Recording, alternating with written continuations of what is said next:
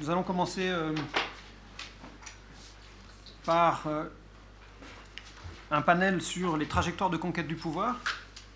Donc euh, on est dans les domaines classiques finalement, puisque Christophe tout à l'heure a souligné que la plupart des études sur le populisme se penchent essentiellement sur les stratégies de conquête du pouvoir et beaucoup moins sur l'exercice du pouvoir. Donc là on va commencer par des choses classiques, mais néanmoins tout à fait passionnantes, parce que on va vous proposer un petit voyage qui va nous amener de l'Italie au Pakistan euh, et ensuite aux Philippines. Donc on est en plein dans la méthode comparative qui nous est chère euh, ici dans cette, maison.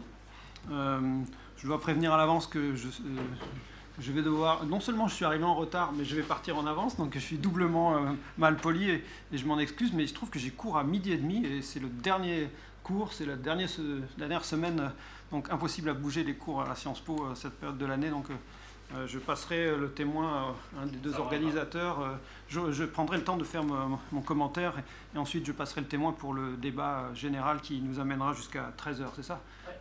Donc nous avons euh, trois présentations, euh, comme je viens de l'indiquer, et je vais demander au- euh, à chacun d'entre vous de ne pas dépasser 20-25 minutes. 20-25 minutes, is that okay with you? Yeah, yeah. Okay. Now. I'm going to be a very strict timekeeper. Ok, donc on va commencer avec euh, euh, Jean-Louis, Jean-Louis Briquet, euh, avec euh, le mouvement 5 étoiles en Italie. Donc Jean-Louis, si tu veux. Ok, merci. Je note bien les heures pour être sûr de. Bon, ben, merci donc aux organisateurs, à Élise et à Christophe notamment, donc de, de- de me permettre d'intervenir sur, cette, sur ce, ce sujet qui n'est pas du tout euh, un sujet que je connaissais bien il y a peu. hein. et en fait, d'ailleurs, dans le, dans le groupe euh, sur les démagogues, c'était sur Berlusconi que j'étais intervenu. Puis ensuite, dans les discussions, euh, on s'est dit que ce serait intéressant d'essayer de réfléchir sur ce truc un peu bizarre qui est le 5 étoiles en- Italie. Et donc, merci, ça m'a permis de, de lire beaucoup de choses et de commencer, enfin, je pense que de commencer un travail que je souhaiterais, je pense, enfin, que, que je continuerai, j'espère, dans, les années qui- dans les années qui viennent. hein. Alors, bien sûr, ce qui pose question pour le mouvement 5 étoiles, enfin, ce qui nous interroge, je crois que c'est quelque chose qui est, qui- est assez évident, c'est euh, la façon dont ce petit mouvement protestataire, euh, dans les années, au milieu des années 2000, même jusqu'à la fin des années 2000, euh, qui a été créé par un comique, etc., devient, euh, donc, euh, est devenu en mars euh, 2018, euh, ce, ce- ce- principal parti, parti italien. C'est évidemment euh, un phénomène très, très, très, très étrange. Alors, euh, je ne sais pas si je vais, je vais répondre à, essayer des- enfin, je vais au moins essayer de décrire ce- ces trajectoires et d'essayer euh, de, poser quelques, quelques jalons pour, pour, pour une explication.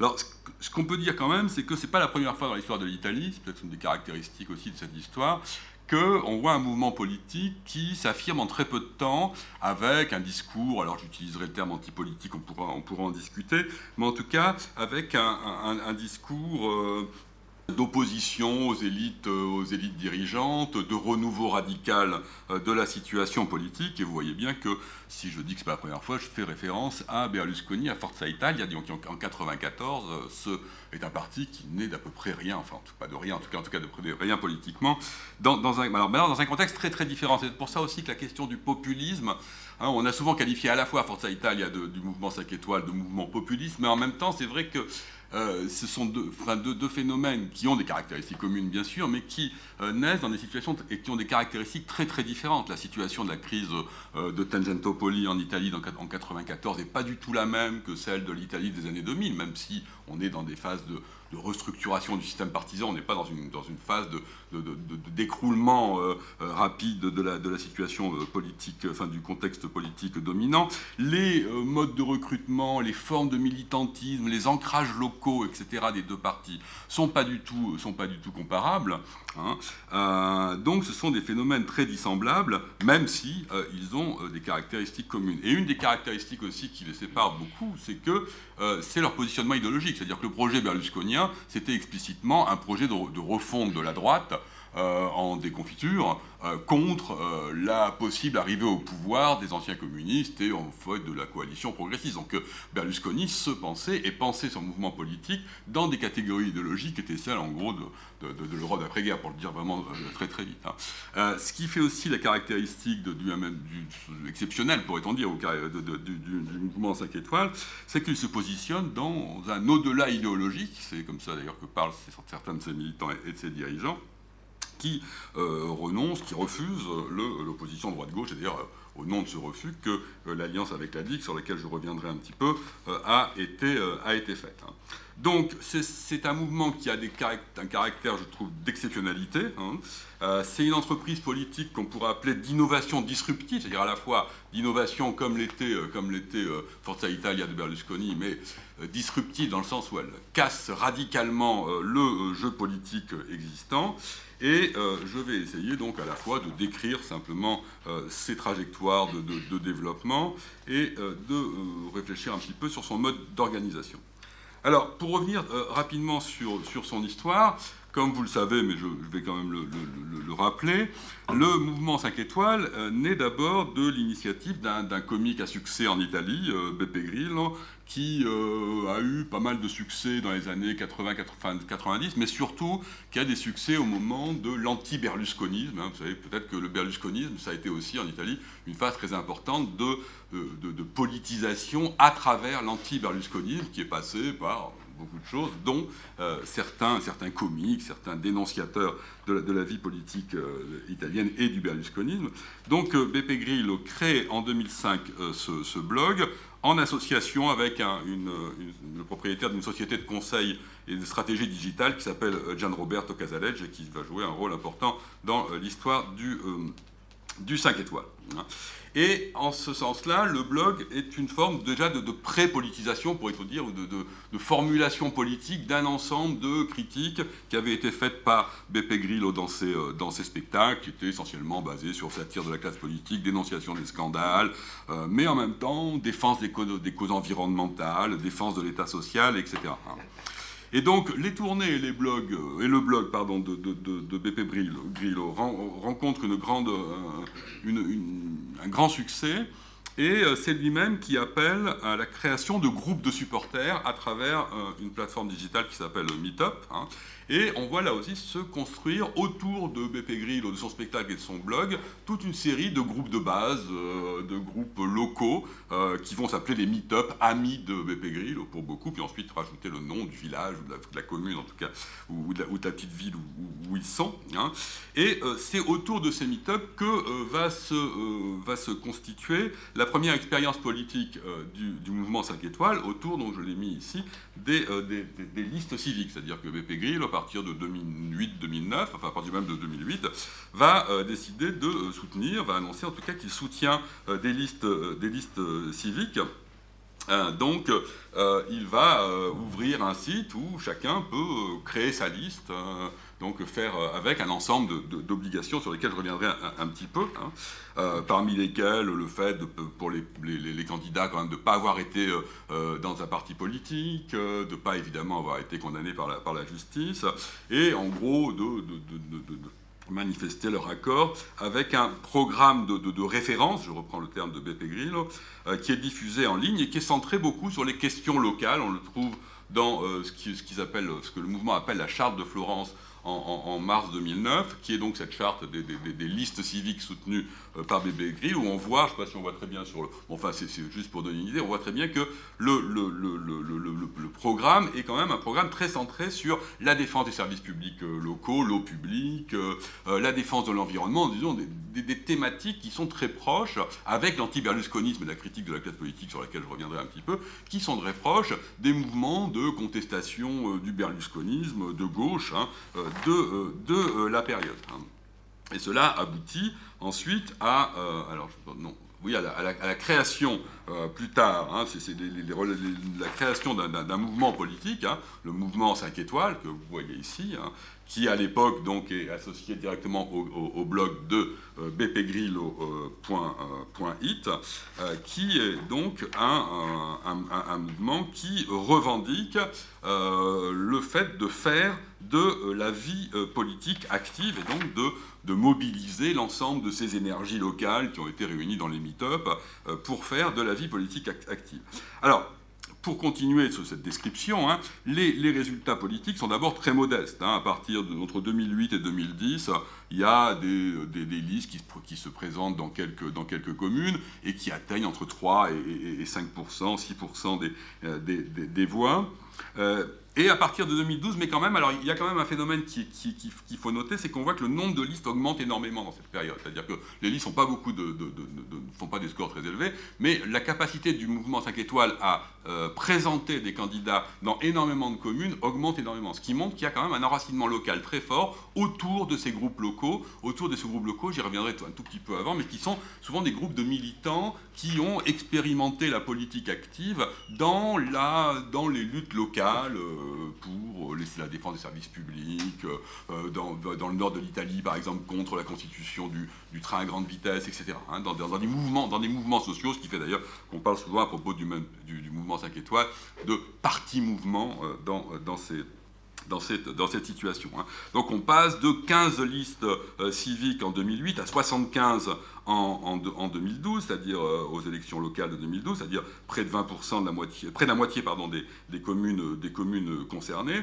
Et euh, à partir de 2012, on voit quand même des résultats électoraux non négligeables. aux élections régionales de 2010, il y a 4 élus, c'est pas, pas énorme, enfin il y a quand même 4 élus qui commencent à qui, sont, qui sont élus pour, le, mouvement 5 euh, étoiles. Euh, et surtout, c'est aux élections régionales en Sicile que le mouvement 5 étoiles fait 15% des voix et amène 15 élus. Hein. Je rappelle aussi, je ne sais pas si je l'ai dit, qu'il conquiert la mairie de Parme. Donc il y a quand même quelques petites, quelques petites victoires qui font que le mouvement 5 étoiles prend, à partir des années 2012, 2011, 2013, on va dire, hein, prend la forme d'une entreprise électorale de conquête, hein, avec une stratégie qui est explicitement revendiquée comme telle euh, BP Grillo euh, dans le, au moment de la création, donc euh, non pas de la création du mouvement 5 étoiles, mais du fait qu'il est obligé, pour des raisons légales, de rédiger un statut, mais comme, comme il ne veut pas rédiger un statut, comme vous voyez ici, il l'appelle le non-statut du mouvement 5 étoiles, puisque la revendication, c'est que le mouvement n'est pas un mouvement, n'est pas un parti politique, hein. donc il rédige un, un non-statut, non-statut qui revendique la possibilité par ce mouvement, enfin, de faire de la politique active. Hein. Alors, je, lis ce que vous ne voyez pas, je pense ici, mais l'article 4. Hein. Euh, le mouvement 5 étoiles euh, veut recueillir l'expérience du blog BP Grill, des meet-up, donc des, groupes locaux, euh, des initiatives populaires, des listes civiques, pour construire un, instrument de, de, développement et d'aide aux campagnes de sensibilisation sociale, culturelle, promu par, BP Grillo, hein. et donc euh, de se structurer en occasion, à l'occasion pardon, des élections à la Chambre des députés, au Sénat, au Conseil régional, etc., en s'organisant à travers la, à travers, pardon, dit tout le temps à travers, le, à travers Internet, hein, considéré comme un espace de discussion possible et de création, euh, à la fois de, coordination, mais aussi de, création du, mouvement. Hein. Donc, on va voir à partir de, deux années euh, de 2010, 2012 et surtout 2012, euh, ce mouvement, ce parti mouvement, hein, très ancré localement, très lié euh, à, des, mouvements sociaux localisés, s'engager très directement dans une stratégie électorale, hein, et donc orienter aussi les meet-up vers la conquête de positions de pouvoir locales qui reste limitée, mais qui quand même constitue une sorte de maillage territorial relativement important et suffisamment important euh, pour que, et ça, ça ouvre la deuxième phase, pour être dire, de l'histoire du mouvement 5 étoiles, suffisamment important pour que euh, le parti euh, gagne, euh, enfin en tout cas remporte un, succès très très important aux élections législatives de, de, 2013. Hein. Élections législatives qui ont été entamées par le tsunami tour de BP Gris. Alors c'est intéressant, peut-être on n'aura pas le temps vraiment de développer, mais de, différencier la campagne de 2013 et celle de 2018. Je vais essayer de montrer un petit peu. La campagne de 2013 est centrée sur BP Grill, qui fait son tsunami tour. Il a un camping-car, il fait le tour de l'Italie au mois de janvier et de février de 2013, il visite, je crois, 70 villes. Hein. il fait énormément de, de, meetings et on voit très bien que la campagne est vraiment très, très directement centrée sur le rejet de la classe politique. Alors, Tsunami, hein, on voit très bien, la classe politique officielle, on voit donc les partis traditionnels qui sont renversés par la vague, la vague du mouvement 5 étoiles. Et puis, bon, le truc, on, les renvoie tous à la, on les renvoie tous à la maison. J'ai pas eu le temps de le faire, mais il y a, il y a un discours de BP Grillo à cette époque qui, qui est un discours très inspiré, c'est assez intéressant de le voir, enfin, euh, oui, qui, euh, il répète euh, rendez-vous, vous êtes cerné, évidemment adressé à la, à, la, classe politique, aux élus, il le répète énormément, plein, plein, de fois, sur un mode très très inspiré, c'est un discours qui, qui, est intéressant sur la manière dont, dont fonctionne ce, ce, ce mouvement. Hein. Euh, donc, euh, alors, alors, les résultats euh, sont, très importants, enfin très, très, très, très élevés. Hein. Le, mouvement 5 étoiles obtient près d'un quart hein, des, suffrages au niveau national, une centaine de sièges à la Chambre des députés, 54 au Sénat, etc. Donc il rentre directement dans le jeu institutionnel et il opère une un, bouleversement du, jeu, du jeu institutionnel euh, officiel. Hein. Bon, on le voit dans, dans, les, dans, les, unes de quelques journaux, l'Italie ingouvernable, euh, euh, Grillo a mis tout le monde à la mouquette, enfin, les, les, a tous jetés dehors, enfin en gros, hein, les, les, a tous mis à, la poubelle, hein, on pourrait dire. donc on voit très bien comment cette, cette, cette, entreprise disruptive réussit à, transformer, euh, en tout cas à modifier euh, euh, le fonctionnement du jeu politique. Alors j'allais dire traditionnel, il est peu traditionnel parce que c'est un jeu politique qui s'est structuré et qui s'est enfin, stabilisé juste après l'arrivée de Berlusconi au pouvoir. Donc c'est un, un, jeu politique institutionnel qui s'est stabilisé dans la deuxième moitié des années, des années 90 et qui est remis de nouveau en question par une nouvelle entreprise euh, de contestation et de disruption du jeu politique, qui est celle donc du, mouvement 5 euh, étoiles. Pour continuer, puisque je vois que... enfin, euh, donc, alors, la, deuxième période, c'est-à-dire, je crois que c'est la 17e législature italienne, donc de 2013 à 2018, euh, c'est un, un, moment qui est assez intéressant parce que c'est un moment où le parti oscille entre des logiques d'institutionnalisation et des logiques de radicalisation, pour le dire vite. Hein. C'est-à-dire que, alors, on continue à avoir une logique de radicalisation. Hein. on voit euh, très bien euh, le, discours antipolitique, je reviendrai un petit peu après si j'ai le temps, est toujours très présent. BP Grillo, jusqu'en 2015-2016, est toujours très présent aussi et incarne cette force euh, antipolitique.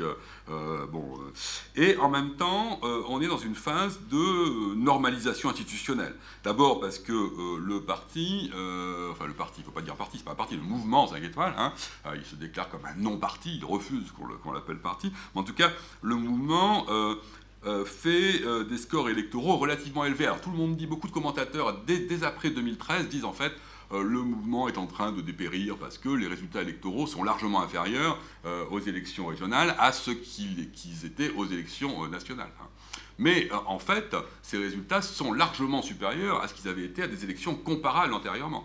Qui fait qu'on voit non seulement des résultats électoraux assez importants, autour de 20% dans certaines villes, mais la conquête de positions de pouvoir locales, en plus des positions de pouvoir parlementaires qui ont été euh, conquises euh, donc, en, 2013. Alors, je sais pas, enfin, on commence, voilà, pour, pour, pour, donner quelques, quelques idées, en 2017, le mouvement a 100 conseillers régionaux. C'est quand même très important en Italie, les, conseillers, les conseillers euh, régionaux. C'est aussi une manière de structurer le parti sur le territoire, qui va commencer justement à, l'appareil partisan. je dis parti, hein, entendons-nous. Hein, l'appareil partisan va se structurer autour de, certains de ses élus locaux, les conseillers, euh, les conseillers régionaux, mais aussi euh, des municipalités. Hein. Je vous rappelle, parce que ça a été beaucoup enfin, publicité en France, que le mouvement 5 étoiles conquiert alors 37 communes de plus de 15 000 habitants entre 2000, euh, enfin, enfin il possède, enfin pardon, il gouverne à l'heure actuelle 37 euh, communes de plus de 15 000 habitants, euh, dont Livourne, hein, Livourne, je vous rappelle, c'est quand même la ville où a été créé le Parti communiste, hein, dont Livourne, Rome, Turin, etc., donc des, grandes, des grandes municipalités. Et donc on va se consolider une classe politique, un personnel politique, une classe gouvernante liée au mouvement, ce qui est effectivement une logique de, pourrait-on dire, de, de normalisation ou d'institutionnalisation. Logique d'institutionnalisation qui passe aussi par la transformation des structures du mouvement. Jusqu'à présent, jusqu'en 2013, le mouvement, alors c'est uniquement une association dont les statuts ont été déposés à Gênes en 2000, je crois autour de 2009, hein, euh, qui est composée de trois personnes, BP Grillo, son neveu, dont le nom m'échappe, euh, enfin il s'appelle Grillo mais dont le prénom m'échappe, hein, et, euh, et son, avocat. Hein. et ensuite va s'intégrer à cette association une quatrième personne qui est Gian Roberto Casaleggio, qui qui est le propriétaire de euh, la Casalege Associate, qui est la société qui s'occupe de la gestion des sites internet, du blog, etc., du, mouvement et de, et BP Grillo. Et euh, donc BP Grillo est propriétaire de la marque, hein, euh, ce qui fait qu'effectivement il peut la retirer à, qui il, veut, à n'importe quel candidat quand, il veut. Donc il a quand même une capacité de contrôle assez, forte du, du mouvement, que d'ailleurs lui-même justifie en disant qu'en fait il n'est jamais rien d'autre que le porte-parole de, de, des gens, de, des membres du mouvement. alors il dit souvent en Italie la gente, c'est les gens. Enfin, mais c'est plus intéressant parce que comme c'est féminin, comme c'est pardon, d'abord c'est féminin, comme c'est au singulier, ça, ça, ressemble plus à peuple que les gens, les gens en, français. Enfin, en tout cas. Euh, peuvent utiliser le blog et que lui-même n'est jamais rien d'autre que le réceptacle, hein, le, porte-parole de, de, décisions qui seraient prises euh, euh, par ailleurs. Mais signe de cette institutionnalisation, on a une transformation des, des statuts, un fonctionnement euh, plus, euh, plus collégial.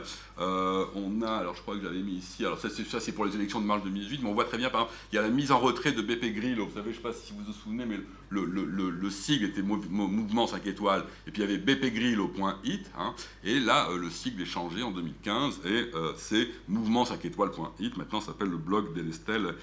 Hein. Donc le nom de BP Grillo disparaît du sigle, on a, je ne vais vais pas vous, vous faire les détails, parce que c'est, euh, on, a une organisation avec un comité de garantie, un collège d'organisation un peu qui structure l'appareil, l'appareil, euh, un conseil directif qui structure l'appareil euh, partisan au niveau national.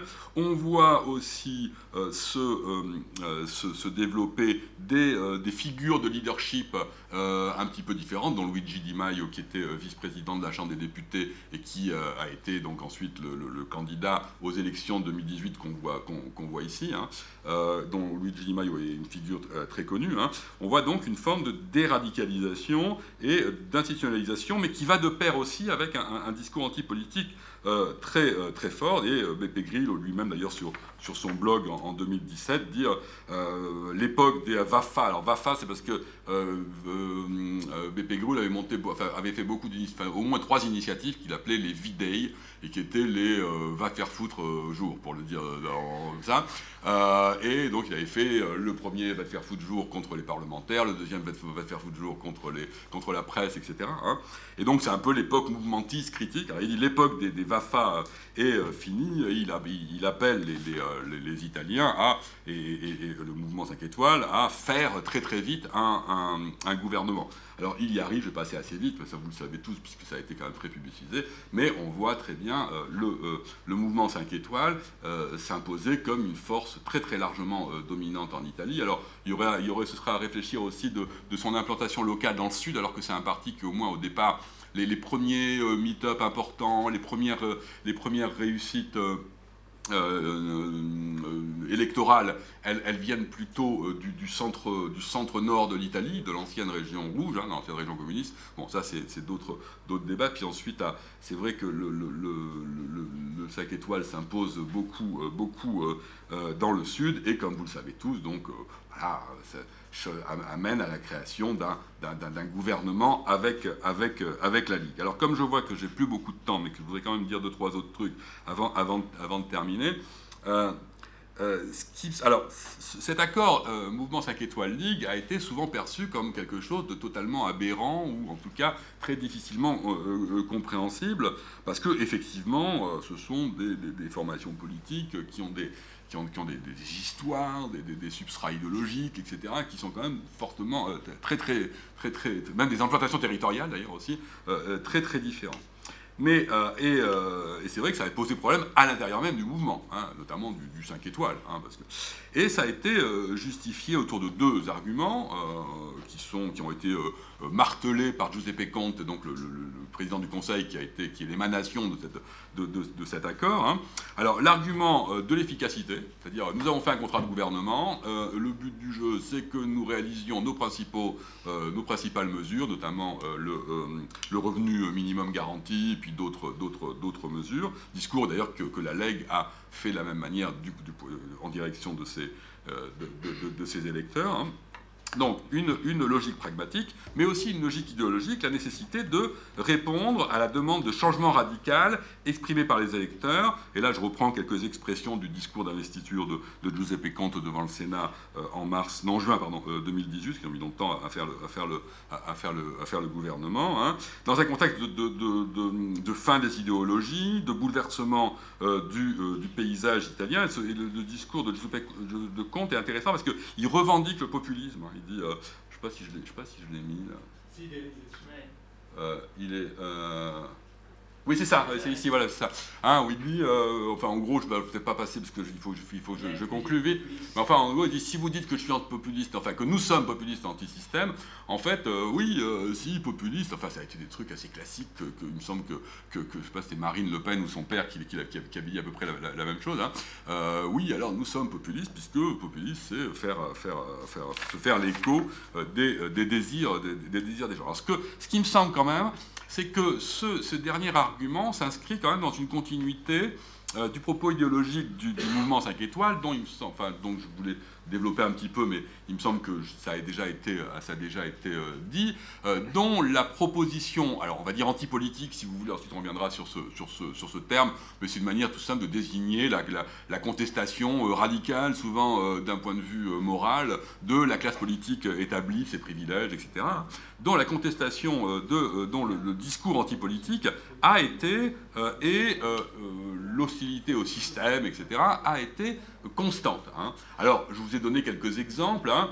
Vous avez à la fois euh, donc un répertoire de l'antipolitique dans la critique des partis. Le premier, euh, Videy, de 2007, hein, euh, alors maintenant, ça suffit. Donc vous le voyez ici avec BP Grillo, qui il est souvent comme ça. Hein.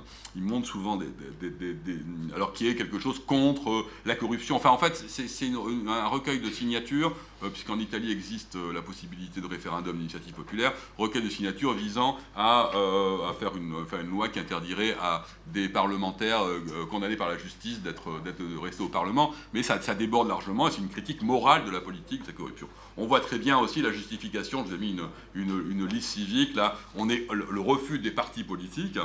Euh, et puis alors, tout ça se traduit aussi par toute une série de, dispositions, parfois largement mises en scène. Une minute ben, Je finis juste là. Hein, où on voit où, les, les là c'est des parlementaires du, 5 étoiles, qui rendent symboliquement une partie, par exemple, de, leur, de leurs indemnités parlementaires, puisqu'il y a une limitation euh, des indemnités, de, ce que peuvent garder pour eux les, parlementaires à, 5 000 euros bruts par mois. Et donc ils restituent, alors voilà, on voit, ils restituent le chèque d'un million, d'un million cinq aux, aux Italiens, pardon, puis euh, le parti euh, refuse de toucher les financements, les financements publics. Hein.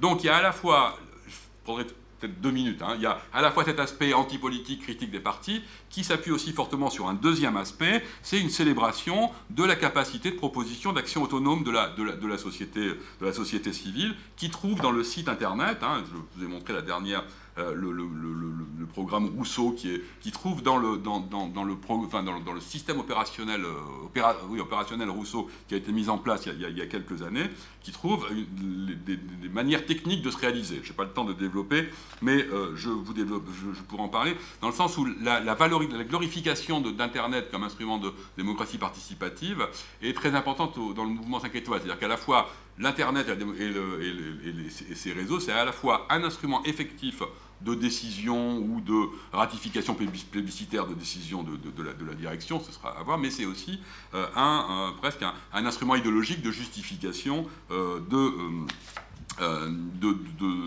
la, la, de, démocraticité, pourrait-on dire, du, euh, du, du, mouvement. Alors, en conclusion et en quelques mots, moi, ce qui me semble, c'est que cette anti-politique, ce discours anti-politique, cette proposition anti-politique, a été, euh, au moins jusqu'en 2018, enfin, en tout cas jusqu'à campagne la campagne électorale de 2018, un moteur très puissant de développement d'ancrage social et d'ancrage politique du mouvement 5 étoiles.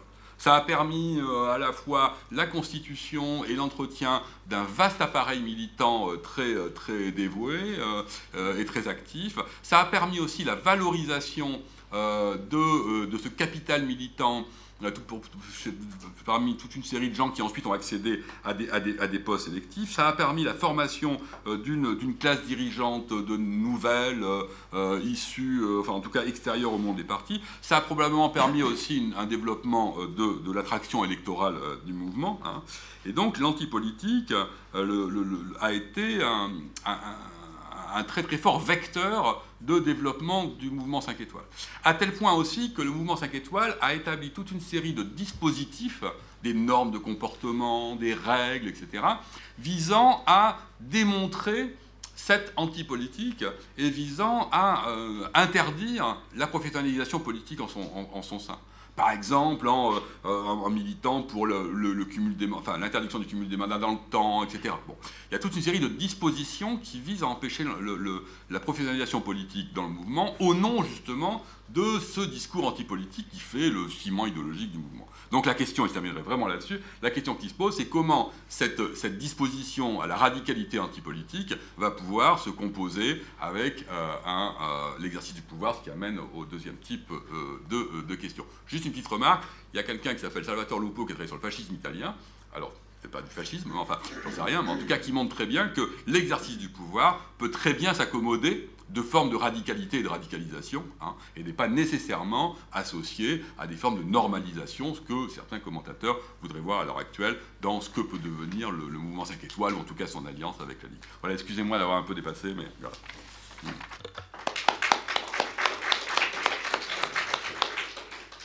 Merci Jean-Louis. We're switching to English now, and we are traveling to Pakistan. Asma, the floor is yours. Thank you. Thank you. Thank you. Also, the soft-spoken chair has has a steely resolve and says that we will have to oblige by the time. Thank you, Christophe. Thank you, Elise, Ellen. Um, I'm sorry you have to suffer my English right now, but that is the only way I could explain Imran Khan. So I have a lot of slides, and also because uh, the great Khan has come into power on a very fancy 100-day agenda, and he's uh, about to, you know, address the nation to explore and examine how great he has been in the first 100 years. We will just see. So um, I had a paper and I'm basically, I have a lot of slides, but keeping in mind the limitations of time, so there will be some things which I will emphasize more than others, as was so very nicely explained in French about the confusion surrounding populism. The confusion is also shared in English. Um, when I was going through the literature and essentially, yes, we make our careers out of you know, discussing these things and we are very confused about what is populism, like what is fascism and what is nationalism. And that was some of the, you know, finding that I saw in literature. Can't even agree on what is populism, you know. Definitional issues are there, how to conceptualize, it's like, you know, this hydra which has so many different dimensions. When I was going through the literature, two things which I picked up on and which I have then tried to use as a lens to apply this to study Imran Khan. One, you know, looking at the style of populist politics, so the style, the oratory, the performance of politics, the whole theater that involves and two, looking at um, the practice. So strategy, mobilization, practice. So basically those were the two uh, themes, um, uh, like lenses with which I try to understand and then of course, you know, how populism has become routinized, um, the way it leads to, you know, consolidation of a populist party. Um, in the case of Pakistan, PTI, of course, the timing factor, what is the time, what is the crisis, um, you know, that the country seems to be going through that the populace rises and attempts to then explain.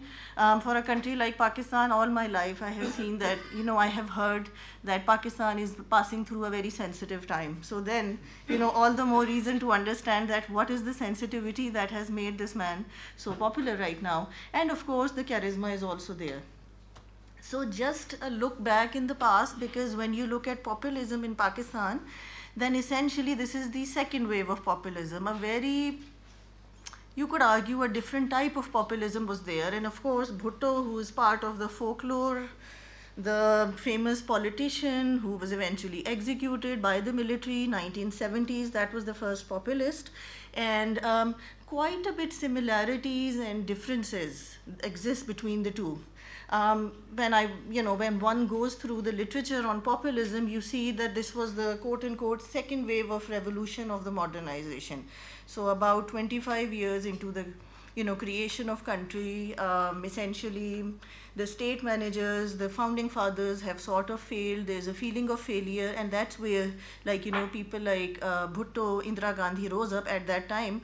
And essentially for uh, Bhutto, it was very important because he came after what was quote unquote the best period of growth uh, economic growth in case of Pakistan. Ayub Khan's martial law and you know apparently you know the rivers of prosperity were passing through the Pakistan and he got toppled and then came this anti-status quo um, populist.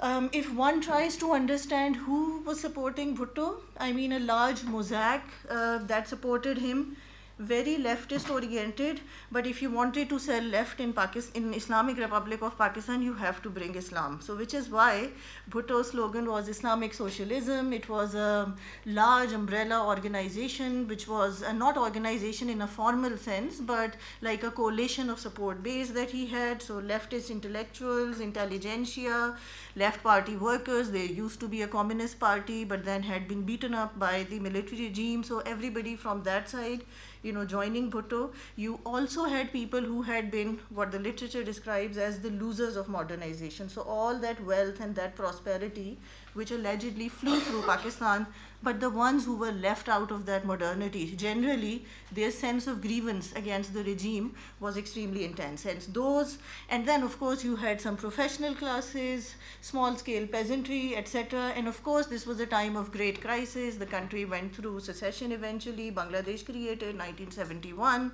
So you needed to have this, you know, very strong populist figure and in came uh, Bhutto extremely anti-status quo discourse. And if you try to compare you know the policy agenda that he has with the policy agenda that Imran Khan has right now you actually see substantive radical changes there and now, of course, with the benefit of hindsight, because enough water has passed under the bridge, so we actually see that Bhutto did try to introduce substantive changes, massive changes in bureaucracy, and then the result was the rise of, you know, ethnic movement like Muhajirs. Um, you have labor, labor laws change, nationalization of industries, etc., etc. Of course, relations with military, you can't study Pakistan without studying military. You can't come to power in Pakistan without having, you know, some equation with the military because that is the permanent status quo of power in Pakistan. Bhutto was a protege like Imran Khan, but eventually he fell out, did quite a bit trials, and eventually was executed, you know, at the hands of uh, General Zia also.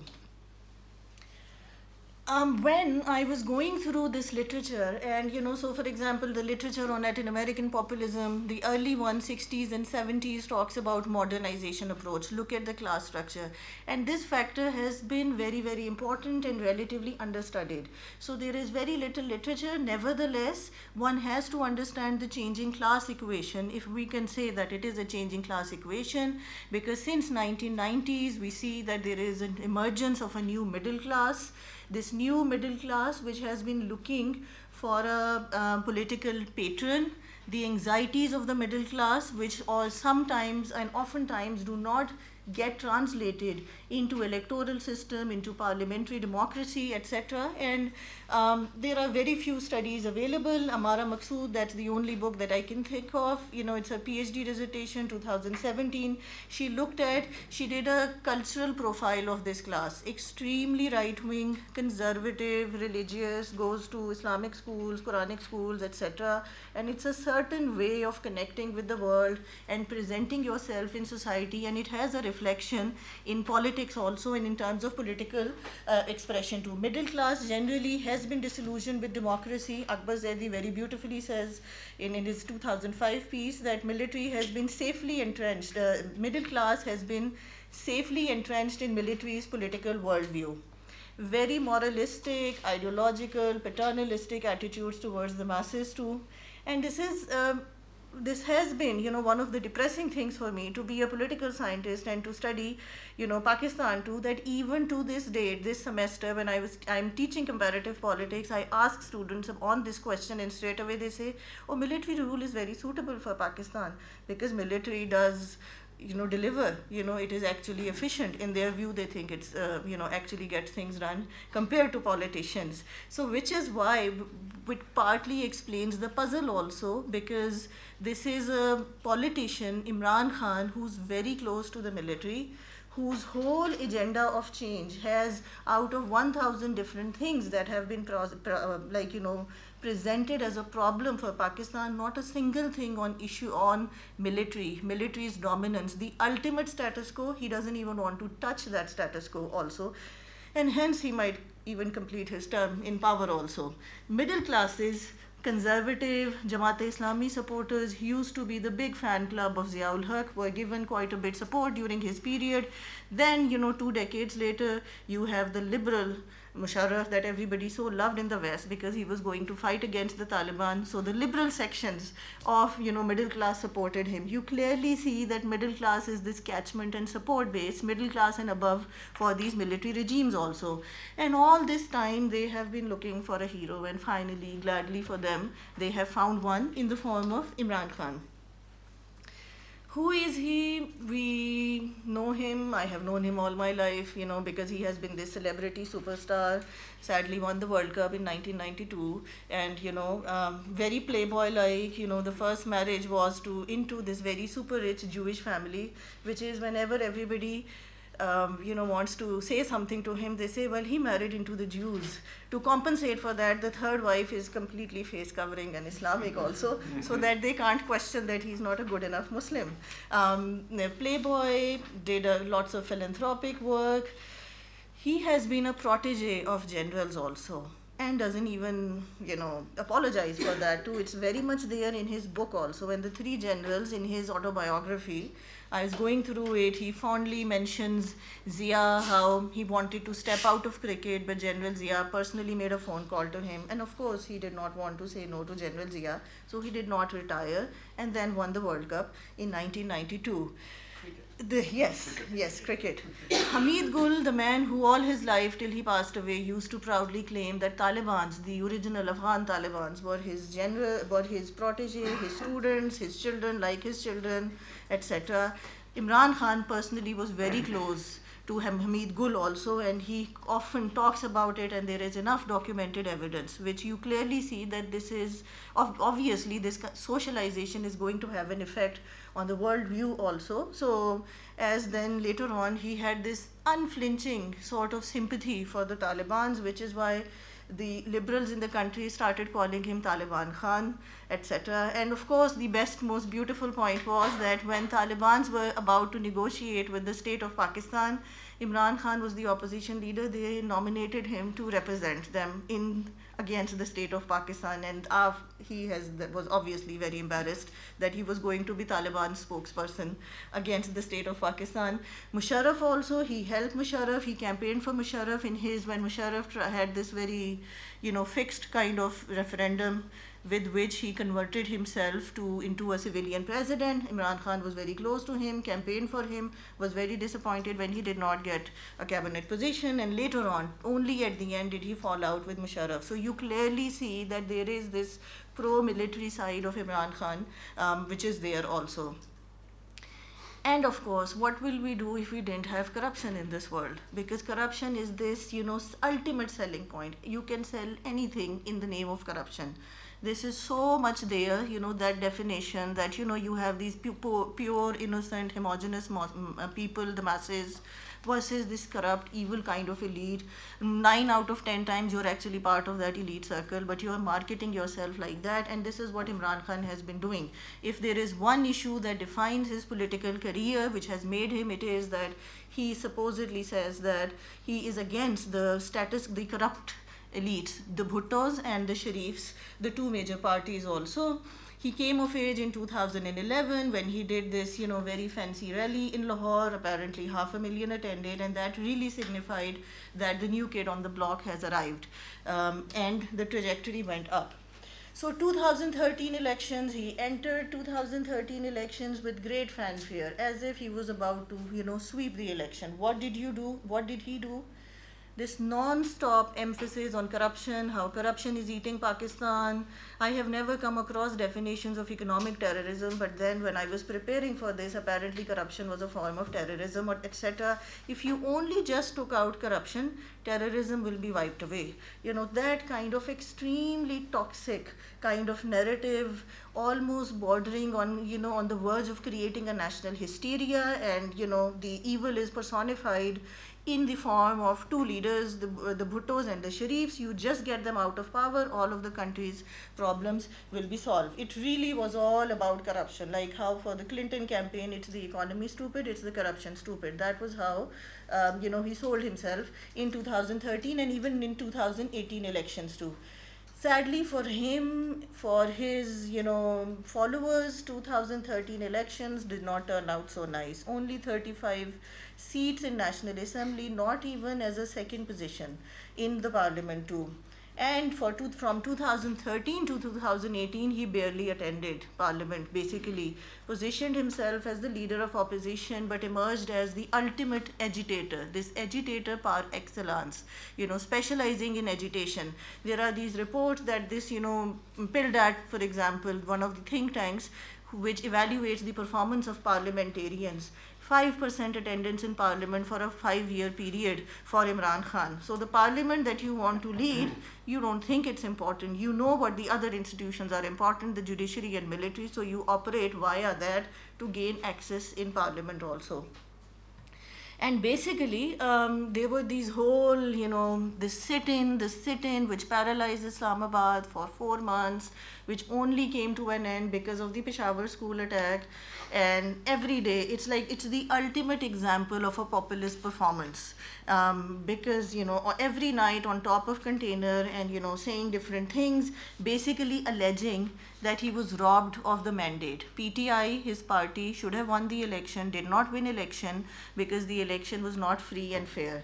And this is remarkable because, for example, one of these things, for four years, I heard this and only while I was, you know, reading up for this paper, this 35 puncture story, which you heard every single night, which was that he constantly said that there were these 35 constituencies in Punjab, the largest province, where election result was compromised. Had he won those 35 seats, it would have, you know, improved his standing also in there was an official commission and judiciary since everybody thinks judiciary is so great so everything is done via judiciary. And essentially there was a judicial commission which went through these allegations after the sit-in started came out with the verdict in July 2015 found no evidence of election rigging. And what is astonishing is that um, I found through, like, you know, going through newspapers around about 22nd July 2015, clear cut statements reported across ideological divide by Imran Khan saying that the 35 puncture story was a political statement because after all, you know, rigging did take place. So we were just pointing out, you know, using this metaphor to point out that elections were actually rigged in Pakistan. There was no basis for the 35 puncture, puncture story, which he himself confesses July 22nd, 23rd, 2015. Islamabad sit-in continued, Judicial Commission said there is no allegation, everybody went back, but of course, he's a very lucky man. And then came Panama Leaks. Panama leaks, which brought about a few governments, and Panama was this, you know, this, uh, you know, divine intervention in a way because it fits with his profile that there is corruption going on. Nawaz Sharif, the sitting prime minister, against whom he had already done dharna, the sit-in, um, his name is not there in Panama leaks but some offshore companies which belong to his family members, his two sons and not even daughter, who's in prison right now, um, basically their names were there. So since the children were too young at the time when these offshore companies were established in the 1990s and Sharif was the prime minister, so the logical conclusion that he must be ripping off Pakistan which he probably did, and you know, you know, transferring monies, establishing accounts in the name of his children, etc. So Panama was the perfect issue. Corruption, all these people, these elites who are corrupt, they are bleeding Pakistan and Pakistanis, and if only we get rid of them, things will be better. So this whole blitzkrieg, basically, that was taken in the name of corruption um, he threatened to do a sit-in outside the residence of Prime Minister Nawaz Sharif, which was not supported by other political party leaders because if it goes to the houses and attacks on family members, where will this anarchy eventually um, lead to?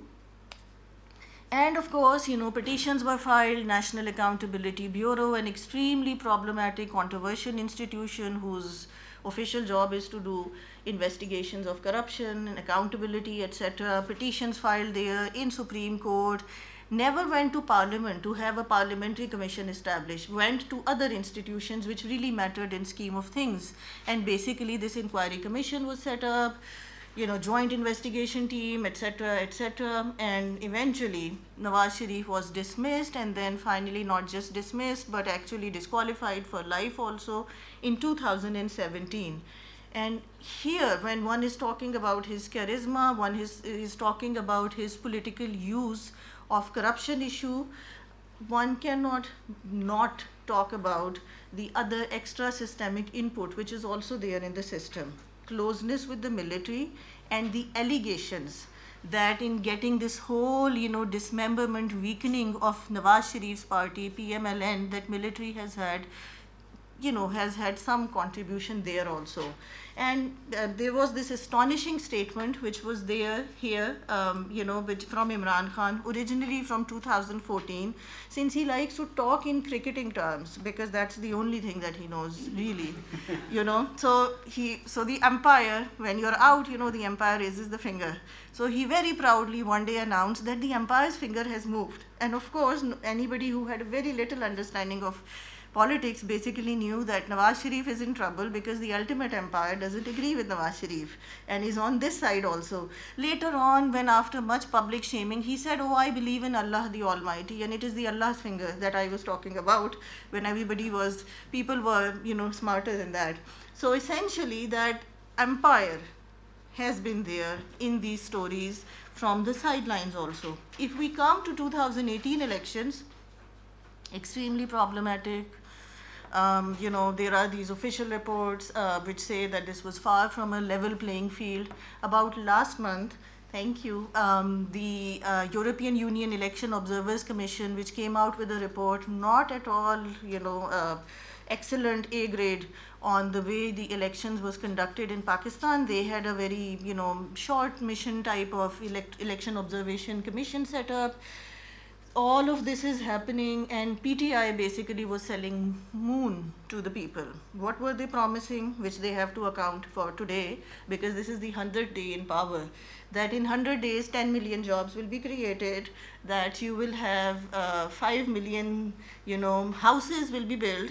And my favorite, of course, my favorite is, you know, how Punjab will be reorganized in 100 days and a new province has been created. And for example, this, you know, other public intellectual that I know has very patiently for the last 100 days, every morning has been sending public tweet to Imran Khan that 89 days to go before the province. And today finally updated zero days to go before the new province in Punjab. Clearly, there is no Punjab province coming right now. They are establishing a parallel bureaucracy in Multan. So not a second province, but a second seat of government in the south, fundamentally. Of course, elections, how did PTI win elections? The leader is charismatic, has his core constituency, the Khanistas are very much there, but something else was also going on. There was the bleeding of PMLN, the Nawaz Sharif party, PMLN, whose stronghold has been Punjab, and especially in south of Punjab, the party bled quite profusely and it was all done when suddenly out of nowhere almost you know 45 of its lawmakers people who were quite sure of winning their election suddenly walked out of the party and basically on 9th april announced they were very unhappy with nawaz sharif because he did not make a province in south punjab. Half of them were actually his cabinet ministers also. And this was of course read in a certain way that there is you know some kind of defection out of pmln taking place, there were all these allegations that these religious parties, so this party TLP, you know, this Christian woman Asia Bibi who was given acquitted by the court, and then these people came out in the street from TLP. They had an extremely, they should not have, you know, received the clarification from election commission and Supreme Court in the past week has been holding election commission to task for how could a party like that even be allowed to contest elections but they became very critical and in so many of the constituencies where you had very close elections and the TLP voters who used to be PMLN voters previously, when they ditched PMLN, the seats were turned in favor of PTI. So throughout this, and then finally Imran Khan wins elections in in on 24 5th july very thin razor thin majority only 115 seats. There is a coalition government there. There is a coalition government in punjab also and a single party government in kp which is where they had their um, you know government previously. This is the entertaining part so now that he has risen to power, and especially this emphasis that in 100 days so much will happen, there is supposed to be this address to nation today. So what exactly has happened? So one very funny title about Imran Khan is he's called the U-turn Khan, basically, which is that you take, you announce something, but then you know you just withdraw out of it too and there have been so many u-turns it was astonishing that last on 19th november he actually actually issued a statement and he said that quote unquote this is my favorite that u-turns are a sign of mature leadership and actually cited adolf hitler's example so if you have a country which has a reputation like Pakistan, which has nuclear weapons also, you should not cite Adolf Hitler's example. But his example was that Adolf Hitler had taken a U-turn in Russia. Nothing else wrong with Adolf Hitler, but had he come back from Russia rather than pursuing Stalingrad, he would have, you know, won the war. So essentially, U-turns. There are so many U-turns there. What is the sad part? Because you know the whole project is about how is this populism affecting democracy it's not looking very good for whatever prospects of a liberal democracy in pakistan are. Because essentially this is astonishing that you have the leader of the opposition shehbaz sharif. This is four times he has come to attend the national assembly session out of prison that case over a housing society, Ashiana Housing Society, which had been pending forever, suddenly in October, um, he was arrested for basically, you know, having something to do. The remand continues. It's been more than a month. Opposition leader is imprisoned. Opposition is badly targeted. Parliament has not been able to do anything because the whole business is completely paralyzed in 100 days because this committee, Public Accounts Committee is extremely important and usually the leader of this, historically, this committee is supposed to be the leader of opposition. PMPTI is breaking with the parliamentary norm and basically not giving, you know, position, chairman position of this committee to opposition and hence no committee business has been formed. They don't have, you know, an, an absolute majority in the parliament and hence nothing has been done for the 100 days, of course. And of course, there were these very, very nice things promised that Pakistan will not be, you know, begging to others. Pakistan, oh, we will only get, you know, the plundered and looted wealth, which is there in, you know, in all of these fancy places like Bahamas and Panama, etc. That money will come back and all the national debt will be repaid. Sadly, nobody else has gone to Saudi Arabia after the Jamal Khashoggi affair, but Imran Khan has gone. Saudi Arabia has bailed Pakistan with $6 billion bailout package. Then next he went to China. So then China has promised something and these days negotiations with IMF are going. So no breaking of the begging wall also. And in that case, there was an absolute, absolutely pathetic handling of the fallout of acquittal of Asia Bibi, the Christian woman, when these mobs went crazy, held the country hostage, the government backed out. Apparently, both the woman who has been cleared after 10 years in prison by the Supreme Court and the leader of these, uh, this movement, both who openly challenged mutiny against the state, and basically they are both in protective custody also. This has been an absolute failure on government's part to handle this issue. Um, there are all kinds of news items that media is coming under increasing pressure also. All these problems i'm just finishing up. All these promises that government used to make that imran khan used to make that pakistan's bureaucracy is extremely politicized. These parties come in power. They appoint people according to their own you know preferences and then you know this happens. There have been so five different very high profile dismissals and transfers in bureaucracy which have received huge amount of criticism. This is unprecedented level of political interference in bureaucracy. Something that was that is light years away from what was promised before elections also. Sadly whatever little provincial autonomy exists in the form of the 18th amendment which came out 10 years ago sadly and depressingly, it looks like that there is a reversal of that autonomy. The government is constantly, ministers are talking about, you know, reversing 18th Amendment, giving more power to cent uh, centers to one astonishing thing which Imran Khan said last week was that we will establish a national education council to make Pakistanis. Education is supposed to be a provincial subject.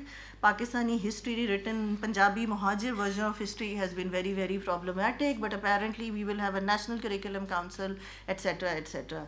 So basically, 100 days, lots of unfulfilled promises, lots of U-turns, and the way media freedom, ability to criticize government for newspapers like Dawn, who have gotten into some kind of so many of the you know different types of troubles because they have been critical of the army and of the PTI and basically the way opposition is being treated and basically targeted and harassed for anything and under everything under the sun it looks like that perhaps Pakistani democracy is going to be even more illiberal than what it used to be. Thank you.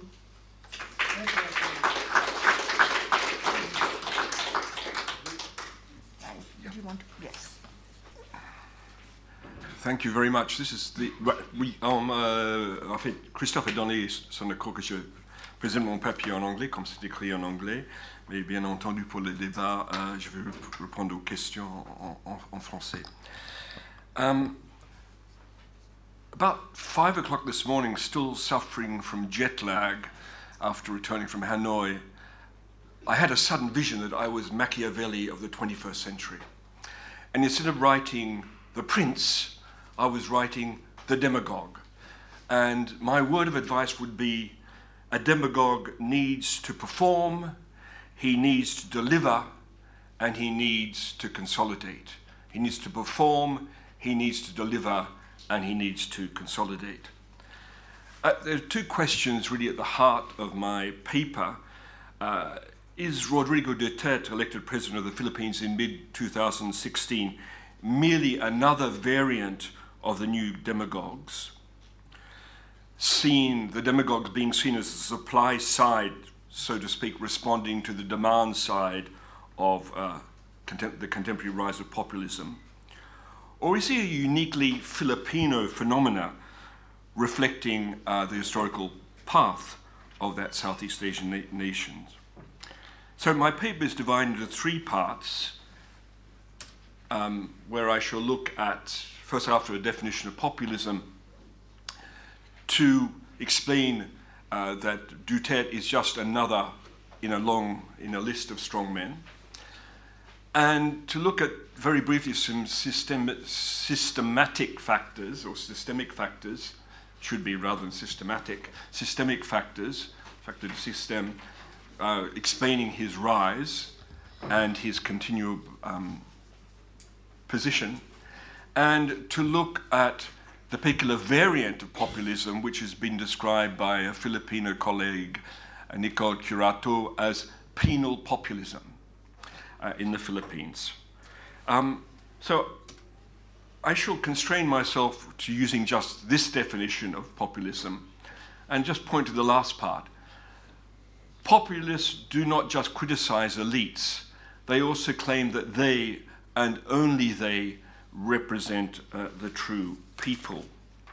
Um, now, this raises the question whether the populist, the demagogue, has a kind of visceral, almost mystical link uh, with the people, uh, so that he, he doesn't require a form of mediation like elections or the ballot box or representation in order for him to speak to the people. And this raises the question, and why I agree with Alain that populism is, is here to stay for some time, is how we need to look at the new forms, new media, the internet, social media, as providing the vector that didn't exist before.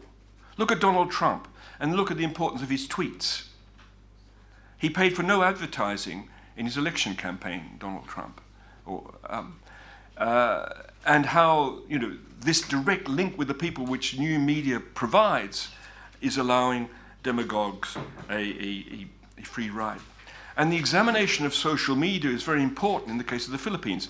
The Philippines is the world champion, the world champion in the sending of SMS and the world champion in the time spent on the internet. The average Filipino spends nine hours a day, which is extraordinary, uh, looking at the internet. Huh? I don't know what they're working. I don't know how they got that figure, but that's the, that are the figures. Okay. Um, so to, to, there's a wonderful little phrase by Stanley Kano which ex, explains the Philippines. Uh, this has become a, a sort of buta. The, the, Philippines, 300 years in a Catholic convent and 50 years in Hollywood. Uh, that's your colonial experience. Um, and the visit to the Philippines, many of my colleagues, when they go to the Philippines, say, I'm not in Asia, I'm in Latin America. This is not, this is not Asia because of the, the presence of the Catholic Church. 90% of the population are, are Catholic. Uh, that, no, perhaps 80% now, the, the, proportion is declining. The, um, as in, in, Latin America, the evangelical, charismatic churches are having a greater and greater impact. And, you know, Duterte, who, did, who called the Pope a, sorry, I'm going to use lots of vulgar phrases, but this is Duterte, called uh, the, the Pope a son of a whore, um, has, you know, de deliberately defied the church and in fact, his political support uh, has come from these evangelical sects and these uh, charismatic movements, and from the 5% of the population which is Muslim in Mindanao, where he, from which he comes. Okay, so um, we need to see what that uh, experience, the colonial experience, meant uh, for uh, the Philippines. Before I do so, I need to indicate just some basic things about the Philippines. First of all, the regional inequalities that exist uh, in the Philippines. And uh, Duterte has played on these differences. He's, he has a kind of discourse against imperial Manila, you know, the, the capital which is sucking up uh, the wealth of the country and exploiting the others. Huh? Uh, the people who support, if the people who supported uh, Duterte were on the Champs-Élysées last Saturday, uh, they would probably be wearing yellow jackets. Huh? And the other uh, point that needs to be said about the Philippines is that it has probably the youngest population uh, in Asia. Okay? Um, but coming to uh, the, uh, the experience of colonial rule, before going on the present uh, after the experience after the war uh, was that prior to Spanish colonization, except for the for Mindanao, there was no political political organization above the level of the village. Uh, this is exceptional in, in Southeast Asia, uh, except for Mindanao, where there were sultanates. And uh, the, the, the, central political figure was the Datu, uh, who in the man of prowess, uh, in Weberian terms, the person who, possessed some kind of charismatic power. Okay? Um, during the Spanish colonial rule, those people then became, they were given titles, but they were not elected. Uh, and after, it's after 1898 when the uh, Americans annex the Philippines, or actually they buy it for 20 million US dollars at the time after a short war. Um, and uh, there's something unique about the American colonial experience compared to those of, say, the French and the British in Southeast Asia, the area I know best. Um, the Americans gave more attention to elections and the creation of representative institutions than creating a modern bureaucratic apparatus. As early as 1907, that is less than 10 years after the annexation, there was the first representative assembly created. Sure, it had a very lim limited franchise, but the concern was with creating representative, so the American dream, uh, the, the, representative um, bodies.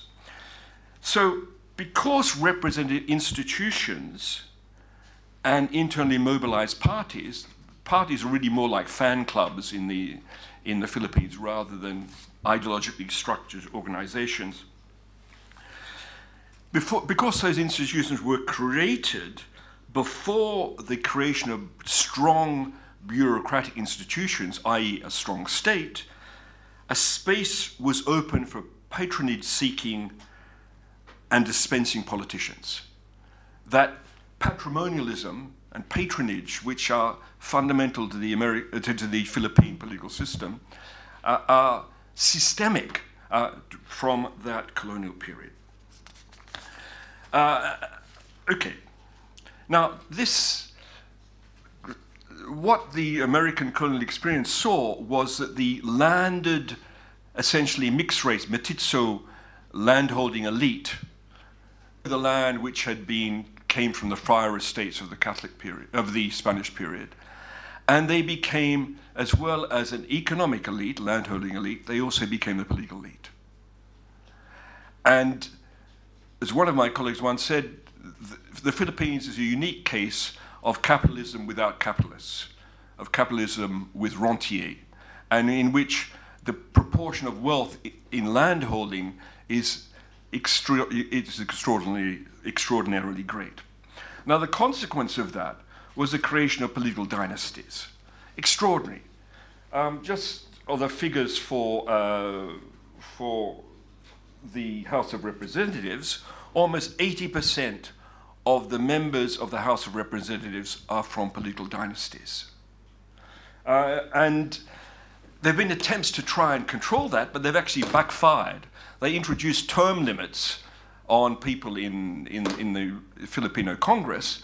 Uh, but the result of those term limits was that you then handed over the seat to your wife or son or daughter or, or nephew. Okay. Um, shooting yourself in the foot. Um, now, this resulted then in the emergence of uh, the first kind of strongman rule with uh, Ferdinand Marcos, the dictator from 1972 to 1986 which led, uh, he's now been, after he died in 1999, but last, in 2016, Duterte allowed him to be buried. His body was embalmed. Uh, I visited his body in northern Luzon, uh, and he's now been officially buried some 70 years of, after his death in the Heroes Cemetery uh, in, uh, in Manila. Uh, Duterte may be followed by uh, Ferdinand Marcos's son as the next president of the Philippines, the way things are, are being organized at the moment. The dictatorship led to a revolt it's called People Power One. Now, let's look at that term people power. It's not, it's not the possessive form, uh, excusez-moi mon tropisme de prof d'anglais, uh, it's not the possessive form, uh, le, le pouvoir du peuple. It's, it's the adjective, people power. People power as a kind of instrument. And in fact, people power was not really people power at all. Behind the people in the front of the demonstrations were the Catholic Church, the military, and the Makati Business Club, uh, the patronat uh, of, of, of, the Philippines. But uh, the monument celebrating People Power One uh, is a, a site of pilgrimage for all politicians and for commemoration, except for Duterte. Duterte, since he's been elected, refuses to commemorate uh, going to, um, to, to the shrine, uh, uh, the monument for people power. Um, now, one could say, sorry, I'll go back, that what Duterte is saying is to the, you've been conned. You've been used in People Power 1 uh, and People Power 2 and then People Power 3. Uh, and you've not actually. He, the, Duterte presents him as the real populist, as opposed to all of these fake populists who used so called people power uh, to their end and have been betrayed. Huh? Uh, and People Power was one was indeed uh, followed by People Power two, which saw the end of the Estrada presidency, and then People Power three, uh, which was the only one which actually did involve people from the slums, uh, the poorest of the poor, uh, which was violently repressed. Now, with technological innovation in the in the 1990s, a new type of politician emerged uh, what we call the artista, film actors, TV presenters, sportsmen. And the first of these was Joseph Estrada, uh, made 100 films. Uh, he specialized playing the role of the tough cop. Uh, and uh, he, as president, despite his personal life, his seven mistresses and the houses he bought for all seven of them, uh, for as part of his, his persona as, as, as president. But there have been others. Again, we have the in Estrada uh, a premonition of the discourse of of uh, of Duterte. Um, these other and in 2004, there was another act of similar ilk, uh, Fernando Po, who was barely defeated in his run for the presidency and died shortly afterwards. Uh, um, Ça, pour les, hommes un peu âgés, ça montre les dangers, dangers du Viagra mélangés avec les amphétamines. Mais bon, euh, ça c'est le, le, message du, du, ministère de la Santé pour aujourd'hui. Uh, uh, and he, uh, he is immortalized uh, as a hero. Um, okay.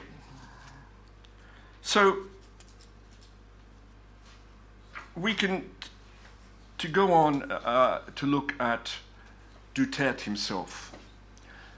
I describe Duterte as the sheriff and Robin Hood combined. The, for those of you who've been brought up on the story of Robin Hood, or Robin des Bois, uh, you'll understand what I mean. Uh, the Sheriff of Nottingham and Robin Hood uh, at the same time.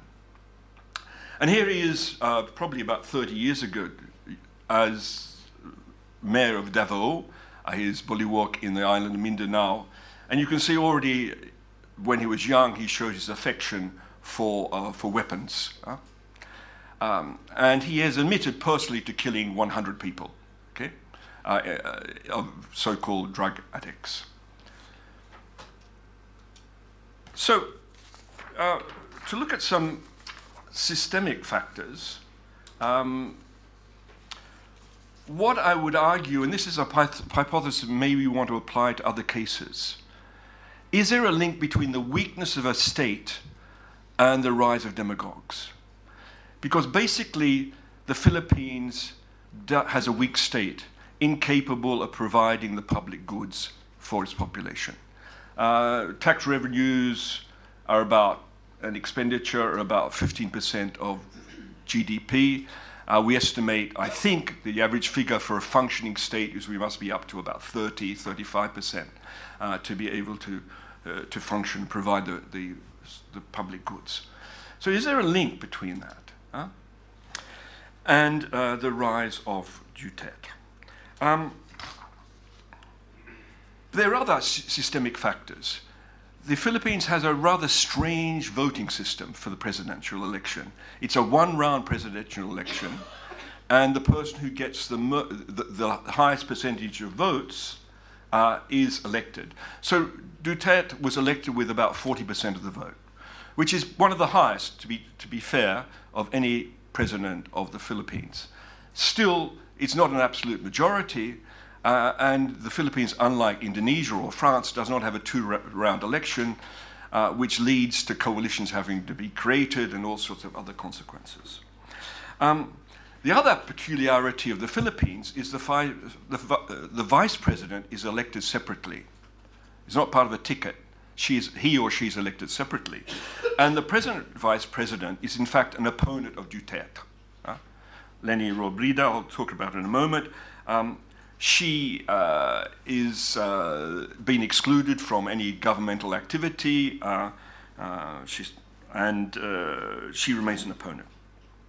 But the structure, the, what we have in the, in the Philippines is, is an American style system, but without the checks and balances that function uh, in the American system, or function more or less under Donald Trump. One can ask some questions. But an independent judiciary, uh, uh, a, a, a, Congress which, uh, which acts as a check and balance. Um, but basically, what has a patronage system. Uh, to go on then to the third and final part, to look at Duterte and Dutismo. Uh, Duterte has been described as a Filipino Trump. I think there are lots of versions of Trump supposedly around today. Um, um, with quite significant support.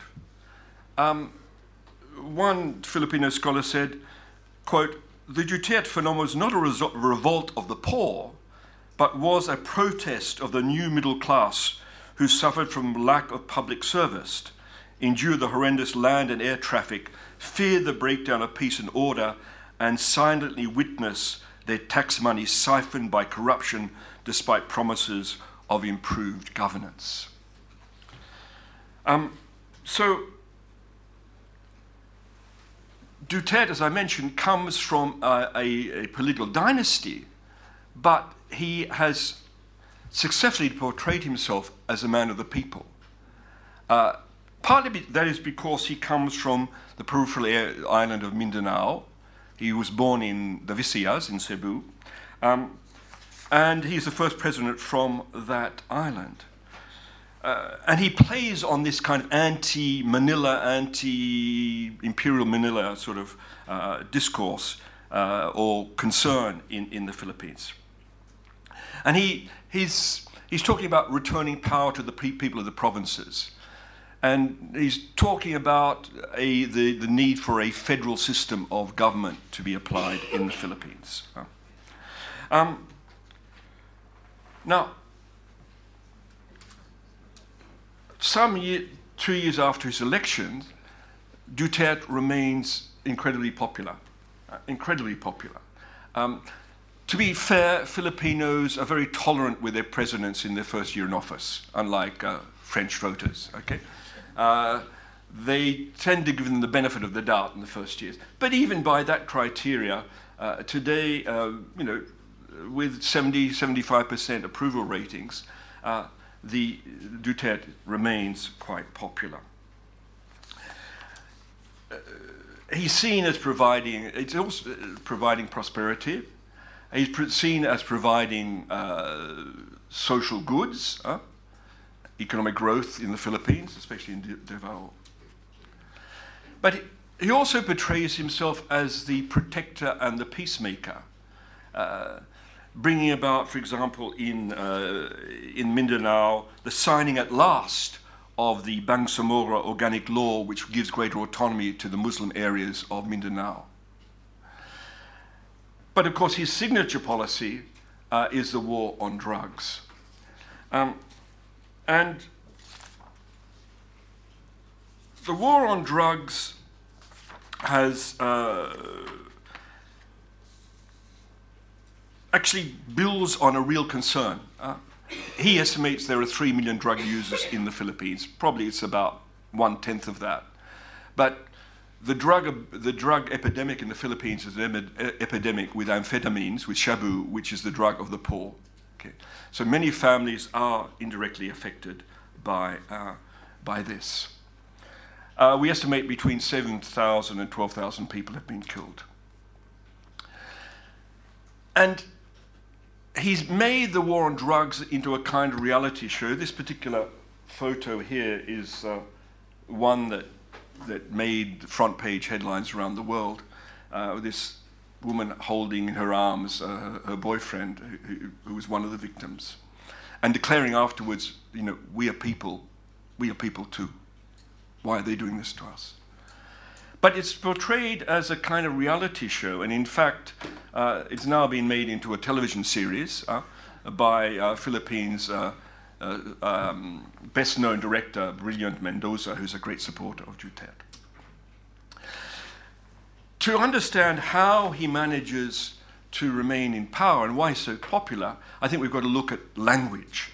Uh, I won't go into all of the terms used here, but the question is what is the role of vulgarity and the use of this vile language, defying all of the codes of normal, polite discourse in his success, in his vertical, at least his popularity? Um, and how important is this for other demagogues? Huh? Uh, you know, I need a caveat there. Some of this he speaks in different Filipino dialects, so some of it translated is pretty horrible, uh, but some of it in spoken the dialect seems, according to my Filipino friends, sort of fairly normal. But uh, I don't think uh, the Pope would have appreciated the terms used for him. Um, so, uh, yeah. Um, how has he managed to remain in power? Uh, let me go back, something missing. Uh, firstly, by silencing opposition, imprisoning his opponents, they're usually women. Uh, he's an incredibly machist, horrible misogynist. Uh, uh, um, and both he's impeached the Chief Justice of the Supreme Court, uh, imprisoned his main uh, political opponent in the Senate, and just last month, another senator has also been imprisoned. So, getting rid of the opposition is one thing challenge the election of the vice president uh, and to make sure that Marcus's son uh, becomes vice president. This has been before the Electoral Commission for the last two years. And it's conceivable that this will be imposed. Um, controlling the mainstream media. Uh, one of the newspapers uh, has been, uh, newspapers has been uh, bought by one of his cronies. Uh, but it's also the control of the, uh, the media, of the offshore, of the social media, which is important. And I think this is a subject we need to look at in the case of all demagogues. I said that the average Filipino spends nine hours a day on the internet, a 12% growth in social media in 2017. Um, Duterte employs a small army of 500,000 trollers who are supported out of the presidential budget, whose job is to troll online and to react to any criticism. Okay? And this is something we really need to look at closely. In, in Myanmar, we've now discovered that the Myanmar military has a 700 person uh, psychological warfare group just doing that on, on media, spreading fake news and, and reacting uh, on, on social media. Uh, these are called the, the die-hard Duterte supporters. Uh, this is an example of the kind of things they write. The enemies of the state, this is a militia group which he's created, the Citizen National Guard. Uh, here, the enemies of the state, the terrorism, communists, drug cartels, seditious political opposition, the yellow targe. Yellow is the color of the opposition. Um, so when is opposition, any opposition is seditious by definition, according to Duterte. Huh? Uh, foreign intelligence agencies, you can see playing on the usual paranoia. Uh, one minute, okay.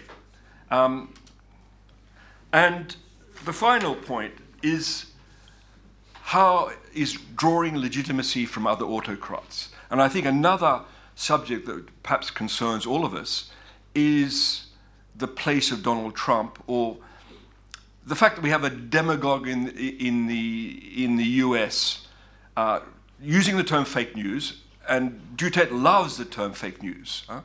Uh, anything that's against him is fake news. Huh?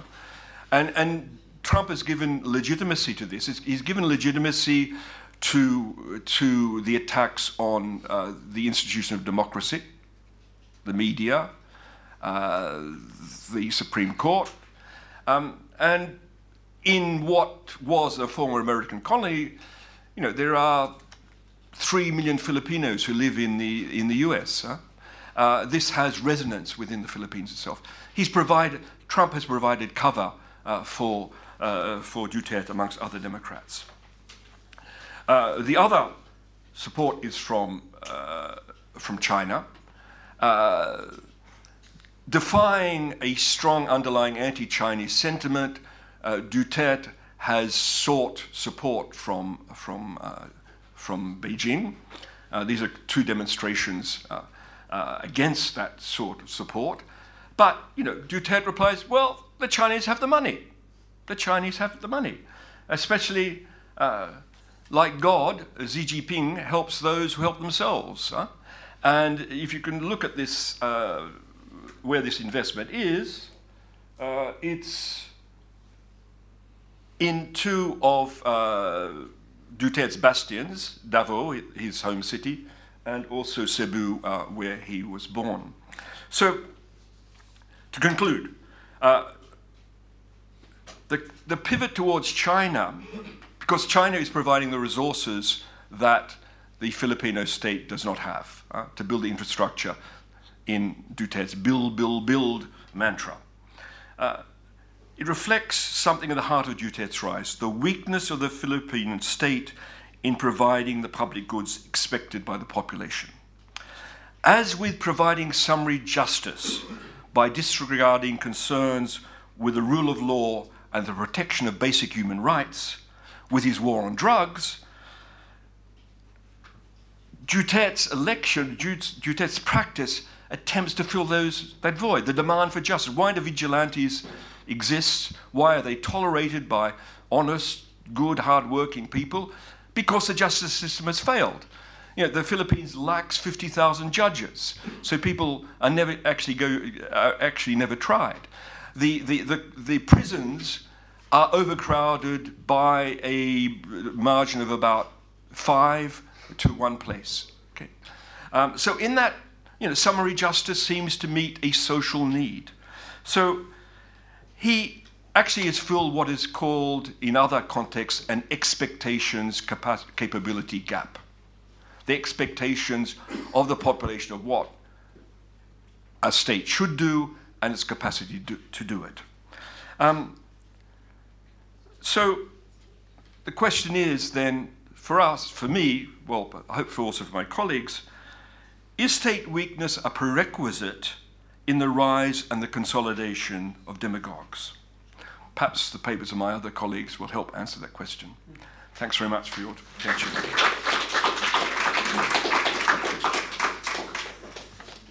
Thank you, David.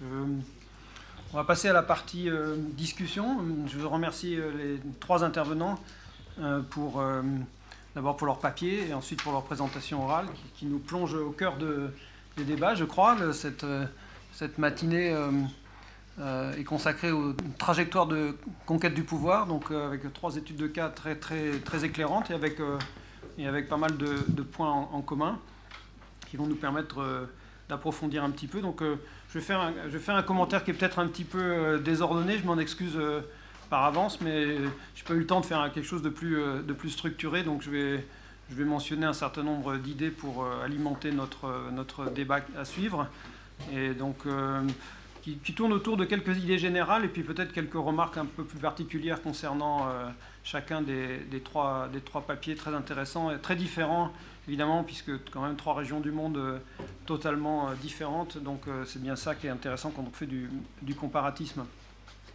Alors, parmi les, les variables, peut-être pas l'appeler comme ça, mais disons les éléments d'explication euh, qui peuvent être évoqués et, pour lesquels je pense que chacun des intervenants pourrait peut-être euh, approfondir un petit peu. Euh, je commencerai par la variable du temps.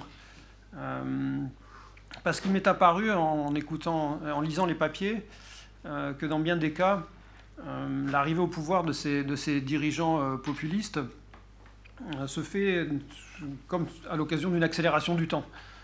C'est-à-dire qu'il y a des stratégies de conquête du pouvoir qui s'étalent sur une période de temps qui est finalement assez brève, où on a l'impression que tout s'accélère.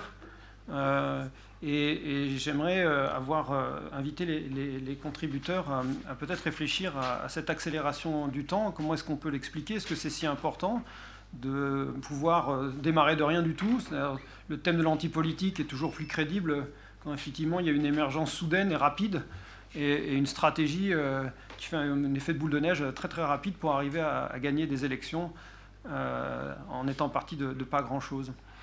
Euh, le, temps, c'est aussi, on le note aussi, la variable temporelle, on la, relève aussi dans les, dans les stratégies, dans les discours. ça, c'est peut-être un élément qui n'a pas été tellement abordé dans, les présentations.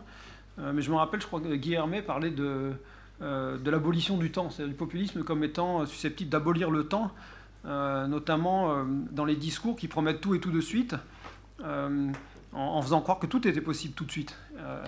Et, du coup, ça s'avère être une stratégie assez payante d'un point de vue électoral, évidemment catastrophique ensuite, quand il faut exercer le pouvoir, mais ça, c'est pas l'objet de débat de, cette première table ronde. Là, on est, plutôt dans, on est plutôt en train de regarder des trajectoires de conquête du pouvoir.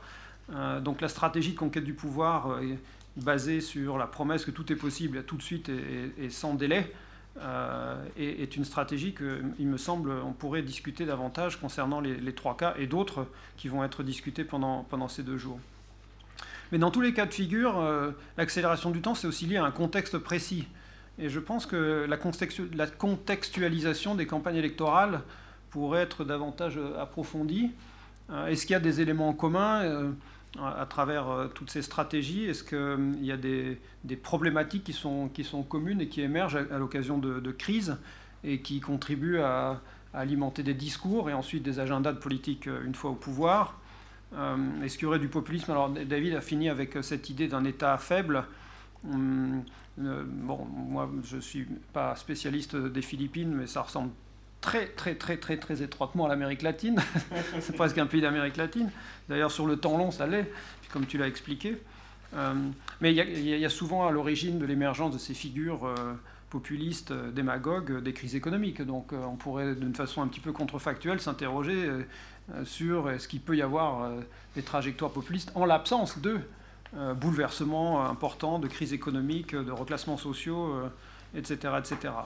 Donc euh, c'est aussi peut-être une invitation à davantage historiciser, contextualiser l'émergence de, ces figures et, à évoquer, euh, et à évoquer des, contextes qui sont quand même euh, assez particuliers de, crise en général.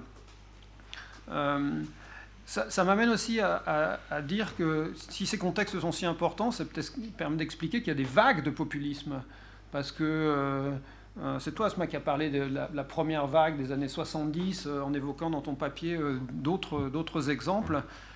comment est-ce qu'on peut expliquer ces vagues? Comment est-ce qu'on peut expliquer que simultanément, dans, plusieurs régions du monde, on assiste à l'émergence de, leaders démagogues, populistes au profil assez, assez semblable? C'est quand même quelque chose qui est assez étrange. Et là, je voudrais inviter euh, nos contributeurs, mais aussi euh, l'ensemble des, gens qui vont intervenir pendant ces deux jours à réfléchir à cette notion de, vague. Est-ce qu'il y a des, époques qui sont plus propices? Est-ce que c'est justement dû à des contextes de bouleversement économique euh, en particulier? Ou est-ce qu'un événement comme l'élection de Trump finalement va irradier dans le monde entier en, disons, en, donnant des éléments euh, langagier, des éléments de discours à, différents candidats des élections à travers le monde. C'est pas pour dire que Trump est responsable de cette deuxième vague euh, ou troisième vague euh, ou je sais pas combien. en Amérique latine, j'aurais tendance à dire qu'il y en a eu trois jusqu'à aujourd'hui et, pas, et pas deux comme par exemple au Pakistan. mais en tout cas, cette dernière vague est antérieure à l'arrivée de Trump. Donc peut-être que Trump l'a consolidé, mais est-ce qu'on peut considérer que Trump aujourd'hui est un consolidateur de cette vague à l'échelle internationale. C'est, je pense, une question qui mérite euh, d'être euh, débattue, évidemment. Euh, du, coup, je me demande aussi si l'évocation du contexte et l'historicisation, la variable temporelle n'est pas importante aussi au moment de regarder le contenu programmatique des, campagnes électorales. C'est-à-dire, on voit bien, dans le cas italien, par exemple, ça m'a frappé le, les débats sur des questions qui sont très concrètes et qui concernent le quotidien des gens et qui semblent mobilisatrices. Je sais bien qu'il mm, y a dans, les, différentes présentations et des, travaux euh, cette idée que le populisme n'est justement pas un contenu programmatique. Et d'ailleurs, les deux vagues que tu mentionnes à propos du Pakistan, on voit bien qu'elles sont compatibles avec différentes idéologies. C'est-à-dire le populisme, on peut le diluer euh, dans la droite comme dans la gauche. Il y a, il eu ce populisme euh, de droite et puis maintenant ce populisme de gauche. Et puis en Amérique latine, on a vraiment beaucoup, beaucoup d'exemples. Il y a du populisme de gauche, du populisme libéral, du populisme néolibéral, du néo-néo-néo, néo-conservateur, néo, néolibéral, etc., euh, etc. Donc, euh, est-ce que ce n'est pas justement dû au fait que le populisme répond avant tout à une stratégie de réponse à un contexte précis euh, et pas tellement à une grande orientation consolidée euh, disons, de nature, euh, euh, idéologique, mais plutôt centrée sur des préoccupations très quotidiennes, comme l'environnement, comme la violence occasionnée par le trafic de drogue, l'insécurité, sentiment d'insécurité, etc. etc. alors, toujours en poursuivant cette réflexion sur la, dimension temporelle, il y a aussi une interrogation sur la durabilité du populisme, c'est-à-dire même si on s'interroge uniquement dans cette, table ronde du matin sur la stratégie de conquête du pouvoir et qu'on ne regarde pas tellement euh, des, politiques économiques, etc., euh, comment est-ce qu'on peut gagner plusieurs élections à la suite avec une stratégie populiste, en, quelque sorte? Parce que le, registre de l'antipolitique, c'est un peu one shot, hein, c'est-à-dire on peut le faire une fois, une fois qu'on est président, une fois qu'on est dans le système, évidemment, on n'a plus aucune crédibilité. Mais ce qui est intéressant, c'est pas tellement, finalement, je crois, la, stratégie populiste d'un candidat à l'élection, qui est ou non reproductible, mais plutôt de regarder les électeurs. Hein, euh, et notamment de s'interroger sur le résultat d'une élection en termes de réalignement euh, du comportement électoral. C'est-à-dire réalignement, est-ce que, vraiment on a euh, un, réalignement ou est-ce qu'on a juste un vote de protestation, un vote, disons, de mauvaise humeur Hein, qui vise à sortir les sortants, enfin bref, à, essayer de le dégagisme, comme on dit euh, en France maintenant, c'est-à-dire à essayer de se débarrasser de toute une classe politique euh, que, que l'on déteste, que l'on méprise, au profit d'un individu qui est censé incarner euh, autre chose. Est-ce qu'on est qu'on a, ce, est qu'on a juste un vote, de, un vote réactif de cette nature? Ou est-ce que plus profondément, il s'agit d'un réalignement, c'est-à-dire quelque chose de plus profond qui annonce d'autres victoires électorales euh, similaires C'est évidemment tout un débat et, on ne peut évidemment pas le trancher, c'est beaucoup trop tôt, mais on peut quand même essayer de spéculer un petit peu. C'est un petit peu une invitation à spéculer sur, euh, sur le caractère durable euh, de ces mouvements antipolitiques. Une fois qu'un mouvement est enclenché, est-ce que finalement on peut continuer? Des exemples latino-américains tentent à nous prouver que oui. C'est-à-dire qu'il peut y avoir plusieurs victoires consécutives qui continue à filer la métaphore de l'antipolitique, alors même que, évidemment, euh, lorsqu'il s'agit d'une réélection, euh, il n'est plus question, euh, ça, n'est plus, semble-t-il, crédible. Mais il y a des façons de détourner, disons, l'argument de, de l'antipolitique en continuant à faire penser. Après tout, on a eu le cas de Sarkozy, qui s'est fait passer pour un outsider, alors que, bon, c'est quand même juste après Chirac, c'était bon.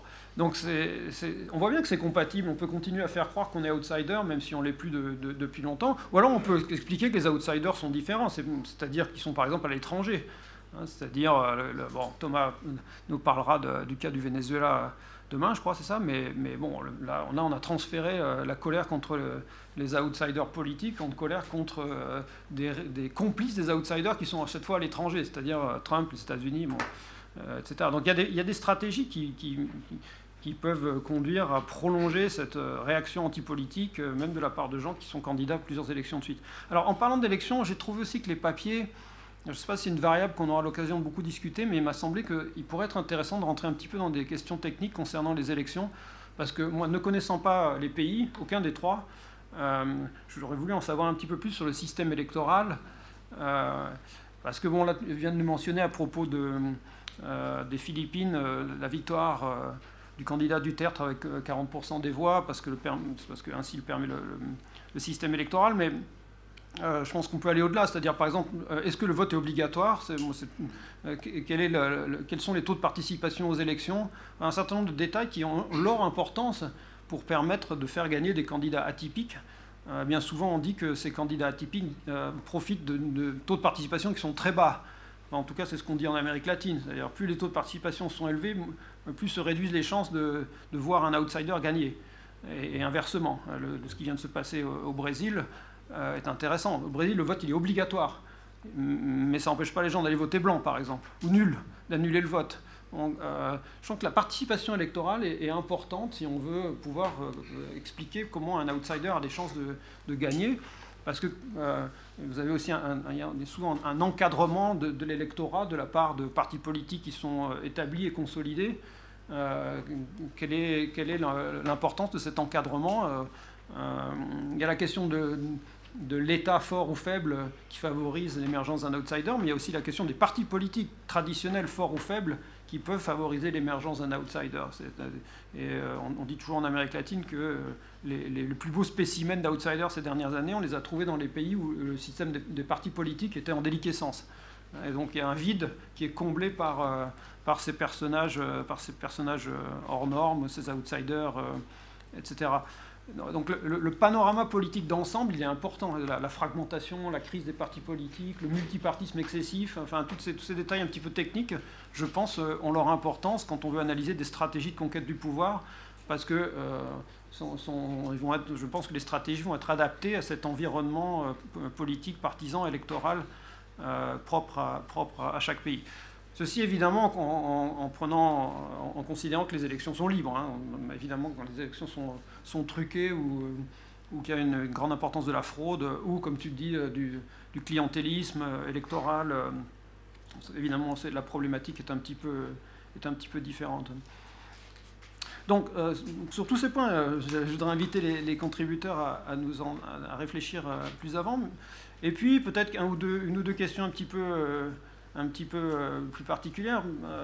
je reprends dans l'ordre des présentations, en commençant par Jean-Louis Briquet, qui n'utilise pas dans son papier le mot populisme. Donc, en fait, ma question, c'est pourquoi? Ça, ne peut pas ne pas être. Euh, il doit y avoir une explication. Mais tu utilises des termes qui sont euh, peut-être euh, que, sont peut-être tu considères comme étant plus précis. Je sais pas. Tu parles de mobilisation antipolitique et, j'aime bien aussi ton expression d'innovation disruptive. et c'est peut-être peut-être c'est peut-être des notions que tu que tu préfères. Donc ma, question c'est pourquoi tu n'utilises pas la notion de populisme dans, dans, dans, ton, dans ton papier? Et puis une autre question porte sur quelque chose qui a l'air d'être assez particulier à l'Italie, mais j'en sais rien. En tout cas, c'est pas dans les autres papiers et, je n'ai pas vraiment eu connaissance de ça. C'est euh, quand on regarde les modes particuliers d'organisation et quand on voit qu'il y a une, euh, discipline très stricte qui est imposée aux candidats euh, et ensuite aux élus. et mon interrogation, c'est comment, comment est-ce qu'on fait respecter cette, discipline Est-ce qu'elles sont respectées, ces règles de, discipline pour les candidats et pour ensuite les, députés une fois qu'ils sont, élus? Et puis d'ailleurs, en règle générale, qui sont ces élus C'est-à-dire, est-ce que, est que, tu peux nous dresser un portrait sociologique, euh, l'extraction sociale de ces, de ces élus? Ça, me paraît, ça, peut, ça peut être assez, assez intéressant. bon, j'ai aussi plein de questions pour, pour Asma, parce que le papier est vraiment intéressant, mais encore une fois, comme. In English? Okay. Comme, uh, the, the, paper is quite short, so I, I, I, guess that you have a lot more to say about, about yeah. And I would invite you to um, compare, further compare the two leaders, Khan and, and Bhutto, because they represent two, two very distinct uh, ways to uh, win an election, and then two ideologies. So maybe you, you could uh, you could say a little bit more about that. Um, and also about the policy choices, because it, it's one thing to consider populism as a strategy, it's another thing to consider the populism as a way to implement some policies. OK um, Bon, je reviens en français. Um, et non, mais la différence, c'est que j'ai pas lu ton papier, donc je suis un peu plus. je viens de le trouver en arrivant, donc c'est un peu plus compliqué. Mais, mais en revanche, euh, oui, c'est un petit peu la. Dans, ta présentation orale, tu es, allé au-delà de, simplement la, euh, la conquête, de la stratégie de conquête, pour déjà aborder la question du, bilan, ce qui est évidemment tout à fait intéressant. Ça dépasse un petit peu. Je pense que c'est dans d'autres euh, tables rondes ensuite qu'on va traiter de cette question du, bilan en fait et, ce que font une fois, parvenus euh, au pouvoir. et cela dit, j'ai été très intéressé par l'articulation entre une réflexion justement, puisque j'évoquais cette, importance de l'historicisation, alors là, pour le coup, dans ton papier, dans ta présentation, c'est exactement ce que tu fais, puisque tu nous, expliques qu'il y a un, certain poids de la longue durée, tu, évoques même la, dépendance au sentier, path dependency, à propos de l'héritage colonial, ce qui est évidemment un, un, argument qui résonne quand on, s'occupe d'Amérique latine, mais que d'une certaine façon, on a, tendance à, critiquer, certains d'entre nous. Euh, c'est-à-dire cette idée selon laquelle l'héritage colonial hispanophone, hispanique euh, ou euh, lusophone, portugais, en Amérique latine, en quelque sorte, condamnerait ce continent à voir surgir à intervalles réguliers des hommes forts, antidémocratiques, illibéraux, et qui pratiquent, pratiquent toujours, disons, la même mode de gouvernance basée sur des réseaux familiaux, sur des dynasties comme tu l'as indiqué, et qui enfermerait un petit peu la région euh, dans, cette, manière de faire de la politique. Donc euh, euh, là, je pense qu'il y a un vrai débat sur comment est-ce qu'on on, trouve un, un, équilibre entre l'évocation du passé lointain, et cette éventuelle dépendance au sentier, et des, des, facteurs beaucoup plus contextuels aujourd'hui concernant par exemple la, guerre contre la, criminalité, contre euh, les trafiquants de drogue, euh, qui sont des préoccupations beaucoup plus centrales. Donc, dans, disons, dans l'explication, comment est-ce qu'on peut pondérer l'importance du temps et du temps court? C'est évidemment une vaste question, euh, mais je pense que c'est quand même important. Moi, si je devais expliquer le péronisme en Argentine, j'évoquerais pas l'histoire coloniale, par exemple. J'évoquerais des bouleversements extrêmement importants d'ordre socio-économique euh, dans une conjoncture mondiale très particulière. Euh, et, je, pense que je, me passerai assez volontiers de, l'histoire longue et de l'héritage colonial, mais, c'est une vraie question parce qu'effectivement, on, on, va, trouver euh, on va trouver d'autres figures populistes dans d'autres pays qui relèvent de ce même héritage. Donc il y a une vraie, question et je pense que tu l'abordes de, de, front et c'est très intéressant. Mais peut-être tu peux nous en dire un peu plus sur ta façon de pondérer le temps long et le temps court et quelle est l'importance relative de, cette, path dependency par rapport au, contexte qui est très particulier du moment où surgit du tertre. Voilà quelques, quelques commentaires, questions? Ton interprétation des récentes élections brésiliennes en 5 minutes. Alors, nous avons jeudi 29, dans quelques jours, ici même à 17h, un débat sur ces questions-là. Bon, euh, je ne m'attendais pas à ça. C'était pas dans notre contrat. C'est un bonus. C'est l'actualité. Oui. Non, c'est vrai, nous avons réalisé, je ne veux pas botter en touche, mais euh, nous avons fait un gros effort, euh, comme on le fait pour plusieurs élections, de, travail d'enquête à l'occasion du premier tour des élections dans des quartiers populaires à Sao Paulo et, à Rio, où on a, on a distribué des centaines de questionnaires. On a fait vraiment une grosse opération. Et on est en train de dépouiller les, résultats, donc on, en discutera ce jeudi. Mais en gros, il y a, plusieurs facteurs. Il y a, effectivement il y a un vote anti qui est extrêmement important, c'est-à-dire, euh, mais alors là, il y a vraiment un contexte qui est euh, quatre élections à la suite gagnées par la gauche et, qui s'est terminé par une crise économique et par de la corruption, enfin tous les éléments euh, dans une formule chimique assez explosive. mais je vais être complètement honnête si, tu m'avais posé la question il y a exactement un an, c'est-à-dire fin novembre l'année dernière, mais alors personne, je pense, enfin moi pas, et, mais il faut être honnête, je pense, personne prévoyait qu'un euh, Jair Bolsonaro allait, allait, gagner cette élection, parce que alors pour le coup, c'était quelqu'un de totalement insignifiant, un radical, tellement radical qu'il était insignifiant. C'est la raison pour laquelle d'ailleurs il n'était pas corrompu parce qu'on on ne corrompt que les gens qui ont une chance un jour d'arriver au pouvoir. Et lui, euh, aucune entreprise privée s'est jamais rapprochée de lui pour, euh, parce, que, parce que non, parce que trop isolé, refusé par tous les partis politiques, un extrémiste qui, qui s'est placé vraiment. Alors, là, alors 28 ans parlementaire, euh, mais aucune activité notable, un type complètement en marge, donc aucune chance hein, d'arriver à la présidence.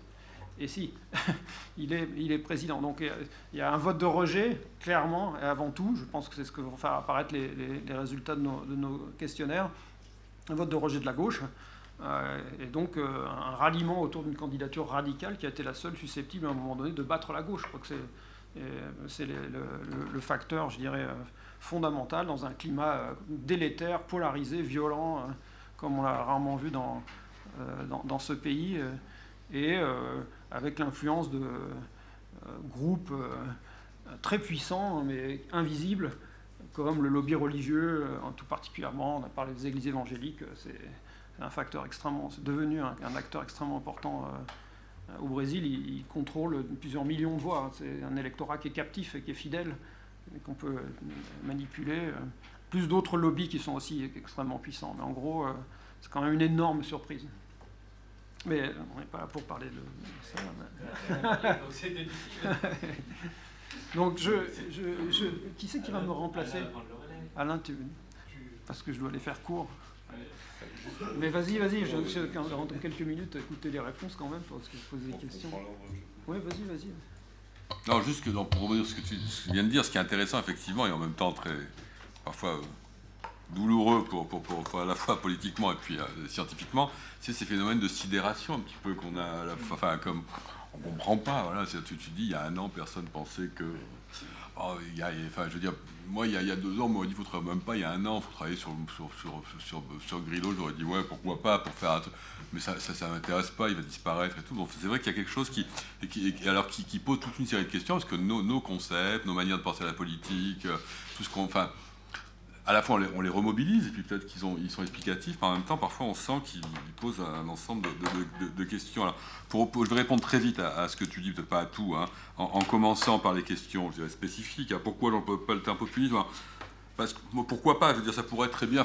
Si on, l'emploie comme une, Enfin, c'est comme tous les concepts, c'est-à-dire si on en fait une catégorie descriptive un peu essentialiste, ça sert à rien. Si on en fait un, opérateur de questionnement, pourquoi pas, et tout dépend des questions qu'on met derrière. Alors effectivement, euh, si, euh, bon. Euh, en même temps, c'est vrai que ça me pose quelques, quelques non, je sais pas que ça pose quelques problèmes, c'est que d'abord ça met ensemble des trucs très différents, c'est-à-dire qu'effectivement, comme je l'ai dit en introduction très rapidement, enfin, Berlusconi et, le 5 étoiles, c'est pas la même chose, c'est-à-dire quand bien même on pourrait mettre Bopinus derrière, donc à quoi ça sert hein, C'est tellement. Et puis, bon, c'est vrai que la critique des élites, c'est un répertoire habituel de, circulation, de, enfin la critique du système, c'est un répertoire habituel de circulation des élites. Je veux dire, c'est employé. quand on regarde les grandes polémiques antiparlementaires, je reposerai sur le cas de l'Italie, de Gaetano Mosca, etc., et des élitistes, enfin au sens là, des théoriciens élitistes à, la fin du 19e, etc. Bon, c'est la dénonciation des démagogues, etc., qui en fait vise euh, l'émergence d'une nouvelle classe politique issue de catégories, euh, on va dire, de la petite bourgeoisie, etc. Donc euh, c'est aussi, aussi des formes, je dirais, très très habituelles du débat politique dans, dans, les contextes démocratiques. Et bon, je pense qu'il enfin, l'idée, c'est quand même essayer plutôt de de, sortir un petit peu des, concepts globalisants pour essayer de, revenir, d'ailleurs c'est ce qu'a dit Elise en introduction, de revenir sur des, trajectoires, des cas précis. Ah, bon après effectivement il faut des mots pour les nommer, pourquoi pas celui-là? Celui d'antipolitique est très insatisfaisant aussi, je l'ai utilisé, c'est une manière de décrire aussi des postures, mais c'est vrai qu'on pourrait dire la même chose que d'antipolitique que de populisme, c'est des postures qui sont, qui sont traditionnelles, habituelles dans le combat politique. Euh, en Italie, la dénonciation des élites, même la dénonciation de la, mafia, quand on regarde, j'ai travaillé un petit peu sur la l'après-guerre en Sicile, vous avez des gens qui vont être ensuite accusés d'être les pires, euh, les hommes politiques en lien avec la mafia, qui ont tout un discours de dénonciation de la mafia, avec les élites et tout. Donc c'est très difficile de mobiliser ces choses-là. Bon, je passe. Euh, pour ce qui est ensuite euh, des, de la discipline, alors c'est vrai que ça, c'est moi, c'est ce qui m'a le plus intéressé, enfin interrogé dans, la dynamique du mouvement 5 étoiles, c'est que cette dynamique, j'ai pas eu le temps de. Enfin, je redis ce que je voulais dire en conclusion. La dynamique anthropolitique, pour le dire super vite, elle, produit des effets, enfin, elle s'institutionnalise dans des règles et, par exemple, effectivement, euh, euh, le, refus, de, enfin, l'interdiction du cumul des mandats, alors dans le temps et dans l'espace. Dans le temps, qu'est-ce que ça va donner? Parce que là, maintenant, il commence par exemple en Sicile, on est déjà à la deuxième législature régionale. Qu'est-ce qui va se passer pour la troisième législature régionale? Comment est-ce que ça va se... Bon, là, pour, pour le Parlement, les prochaines élections, on va être à la troisième. Donc comment, comment ça joue tout ça hein? Et comment c'est respecté? Alors, c'est quand même globalement respecté. Bon, il y a eu beau, enfin, dans la législature 2013-2018, je crois qu'il y a eu une vingtaine d'exclusions et une vingtaine d'élus 5 euh, étoiles qui sont, bon, pour, plusieurs raisons, euh, euh, se sont auto-exclus, sont partis. Donc se sont dégagés de, ces règles. Mais en même temps, le, mouvement fonctionne sur, sur, sur, sur, sur ces règles. Et en même temps, par exemple, il y a toute une série d'obligations, de réunions, de compte rendu de mandat, etc. C'est-à-dire c'est aussi une condition de leur éligibilité, je pourrais dire, au moins de, de, l'entretien de leur base, militante. Donc effectivement, c'est un, problème. Ensuite, pour les questions générales, en, deux mots, hein, les questions de contexte. Alors ça c'est vrai, je n'ai pas eu le temps d'en parler, mais il y a effectivement des contextes de déstructuration, disons, des, des systèmes partisans euh, traditionnels, enfin, ou classiques ou habituels. Hein. Et ça, en Italie, quand même, la victoire de 2013 du mouvement 5 étoiles, c'est quand même après deux ans de gouvernement technique, le gouvernement Monti, c'est-à-dire un gouvernement euh, complètement dépolitisé.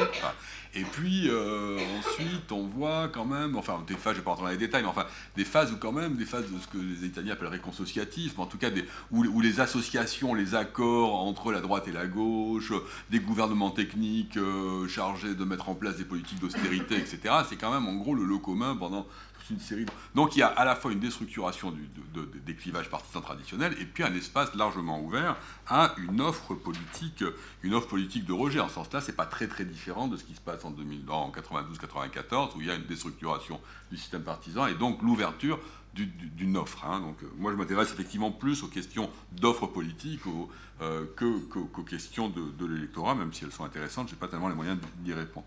Après, euh, sur la question de la, mobilisation par le bas, je crois que c'est quelque chose de très important parce qu'effectivement, là aussi, ça peut-être ça peut amener à parler de populisme. Souvent, quand on dit populisme, on pense à un rapport direct entre un leader et, le peuple, etc. Et on pense à quelque chose qui se définit dans son opposition à ce qu'est la politique classique quand on regarde le mouvement 5 étoiles, au moins à ses débuts, pas que... mais ces logiques de, fonctionnement, elles sont assez proches de, partis politiques classiques. Il y a même des gens qui disent que le mouvement 5 étoiles réinvente euh, ou se donne les moyens de, de fonctionner à la fin des années 2000 comme fonctionnaient les partis de masse euh, auparavant. C'est-à-dire qu'ils ont quand même des structures militantes, ils ont des réunions militantes, etc. Chose que le Parti démocrate, etc., et a fortiori quelque chose comme Forza Italia, pas vrai de la Ligue, hein, est totalement incapable de faire. C'est-à-dire qu'il y a quand même une société, euh, il, y a, un milieu partisan euh, autour du, mouvement 5 étoiles qui vient de. Alors il faudrait faire l'histoire de ces milieux partisans. la dernière fois, il y avait Francesca Artioli qui a travaillé, je sais pas si elle était ici, enfin en tout cas, qui avait travaillé sur Rome et qui a travaillé sur, sur, sur, sur les politiques publiques romaines et qui nous expliquait qu'il y avait toute une série de mouvements sociaux à Rome euh, liés au départ des casernes, puisque c'était sa thèse, hein. donc euh, au départ, de, de l'armée de Rome, et donc il faut récupérer les casernes. Hein. il, y a plein, de bâtiments, et il y a des mouvements sociaux qui euh, luttent pour une utilisation, on voit très bien, un peu très à gauche, on va dire l'utilisation publique des casernes, etc. C'est aussi des lieux où se forment des, des, militants qui ensuite, pas tous bien évidemment, hein, mais qui ensuite, pour certains, puisque c'était la thèse de, enfin ce que disait Francesca, pardon, pour certains, vont pouvoir confluer dans, le mouvement 5 étoiles. Donc c'est intéressant de, là, de faire des études un peu plus locales hein, euh, pour voir euh, des histoires très précises. Donc, euh, cette mobilisation par le bas me semble très très importante. Dernière chose sur la durabilité, elle est très importante aussi dans un contexte d'incertitude. C'est-à-dire que ce qui caractérise aussi, et ce, ce qui nous amène aussi à ce que j'ai dit au tout début sur peu la sidération, hein, c'est qu'effectivement, on, est dans, des contextes, alors en Europe comme ailleurs, hein, où euh, aussi bien nous, euh, en tant qu'analystes enfin, ou commentateurs, mais que les hommes politiques eux-mêmes, sont dans une situation de, forte incertitude, donc de, très grandes difficultés des calculs, hein, ne serait-ce même que parce que l'électorat est mobile, etc. Et donc ça offre effectivement beaucoup plus qu'auparavant de, des, possibilités de stratégies disruptives parce qu'elles euh, peuvent être potentiellement, potentiellement gagnantes. Et le discours de l'antipolitique est, je dirais, le discours euh, normal, habituel hein, de, de, de, de, la rupture. Sur la durabilité, là, je ne pourrais pas dire, je pense qu'effectivement, il y a deux choses à dire. D'abord, c'est que quelques, je lisais il n'y a pas très longtemps un texte qui, alors ça vaut ce que ça vaut, mais le mouvement 5 étoiles a quand même commence à avoir un rôle relativement, enfin non nul de, dans, les, dans les politiques publiques au niveau des municipalités. Alors en Italie c'est important parce que vous le savez tous, hein, je veux dire la, capacité, disons, euh, de production des politiques publiques de l'État italien au niveau central est quand même pour le moins faible, on va dire, hein, euh, et que énormément de, de, capacités de production de l'action publique locale, elle est quand même prise en charge par les, par les mairies, euh, par, par, par, les, par les pouvoirs locaux. Donc comme Rome, on a parlé, hein, il y a des villes comme Raguse, etc. C'est quand, même des, quand même des grosses villes. Donc le, mouvement 5 étoiles a quand même, commence déjà à exercer, enfin, de, le pouvoir local. Bon. Et alors ça vaut ce que ça vaut, mais il y a eu, quand, on regarde par exemple les résultats aux, élections législatives dernières, 2018, de villes dans, lequel, dans lesquelles pardon, le mouvement 5 étoiles est au pouvoir depuis, depuis au moins, bon, c'est vrai que c'est pas très long, depuis un an ou deux, hein, ben, on voit que les, les, scores sont pratiquement dans tous les cas euh, plus élevés qu'ils ne l'étaient auparavant. C'est-à-dire que l'exercice du pouvoir n'a pas l'air, pour l'instant, d'entamer le, capital, le euh, électoral. Après, effectivement, la question, c'est, ça c'est vrai que c'est une question intéressante, c'est-à-dire comment une radicalité antipolitique se maintient dans l'exercice du pouvoir. Alors moi, je pense que là, il faudrait. C'est une question que je me pose, et c'est vrai que c'est pour ça que je suis allé relire le bouquin de Lupo sur le fascisme italien, parce qu'il pose un petit peu cette question, puisque alors je dis pas que le mouvement Segeta c'est un mouvement fasciste. Hein. je veux dire là aussi, on fait du comparatisme de questionnement, on fait pas du comparatisme. Mais je trouve qu'effectivement, essayer de s'interroger sur la manière dont, dans certaines situations historiques, des, euh, des, partis politiques qui ont exercé durablement le pouvoir, qui ont été présents dans, les espaces locaux, etc., euh, ou des mouvements politiques, ont, enfin, se sont quand même alimentés d'une radicalité, là, qui n'est peut-être pas la même, hein, mais euh, me semble une piste intéressante pour essayer de comprendre la manière dont euh, des, partis comme le mouvement 5 étoiles, ou en tout cas, c'est pas vraiment le mouvement 5 étoiles, c'est plutôt la coalition entre la Ligue et le mouvement 5 étoiles euh, va pouvoir fonctionner. En plus, le, quand même, je finirai là-dessus, la stratégie quand même de la Ligue et du mouvement 5 étoiles à l'heure actuelle, et c'est ce qui explique, je pense, en grande partie, l'alliance entre les deux, l'alliance de gouvernement, c'est foutre en l'air euh, Berlusconi d'un côté et, et, les, démocrates de l'autre, et reconstruire une, un, bipolarisme sur, sur d'un côté une droite léguiste et de l'autre côté une gauche, j'en sais rien, ou un, truc, je ne sais pas comment on peut appeler ça, une chose euh, qui, serait, euh, qui serait le mouvement, le mouvement 5 étoiles, qui pourrait voir confluer là aussi euh, des éléments. Ça, c'est vraiment serait effectivement une tendance peut-être à la déradicalisation du mouvement 5 étoiles, mais à la radicalisation du jeu politique italien. Donc ça, on ne sait pas trop. Ouais. Thank you. So, four things basically that I want to highlight. One, and really, there are so many remarkable similarities between the type of leaders that we are discussing. This very anti politics attitude of doing politics. And that's very rampant somehow that politicians and the and and there are actually larger systemic similarities also. For example when david was talking about the dysfunctionality of the system how the judicial i mean judiciary doesn't work you know is basically understaffed. And i was thinking that what makes this anti-politics attitude so popular is that I mean, Pakistan for the last 10 years or so was also described in these, you know, fancy rankings that come out from American think tanks, which might have problematic measurement ways of measuring, but like as a weak state, as a fragile state, as on its way to failure kind of a state. It's because there is a larger systemic failure. Systems do not deliver, and as a result of which, there is this huge grievance and which is manifesting itself in so many different ways. So, this anti politics, anti status quo, very revolutionary sounding, almost vigilante, you know, kind of attitude is very popular because it sort of you know resonates resonates with the masses also with the people who like you know and which makes it all the more dangerous because this means that this kind of politics has a you know sustainable kind of dimension and there is a certain amount of longevity durability which is perhaps expected even in case of pakistan also.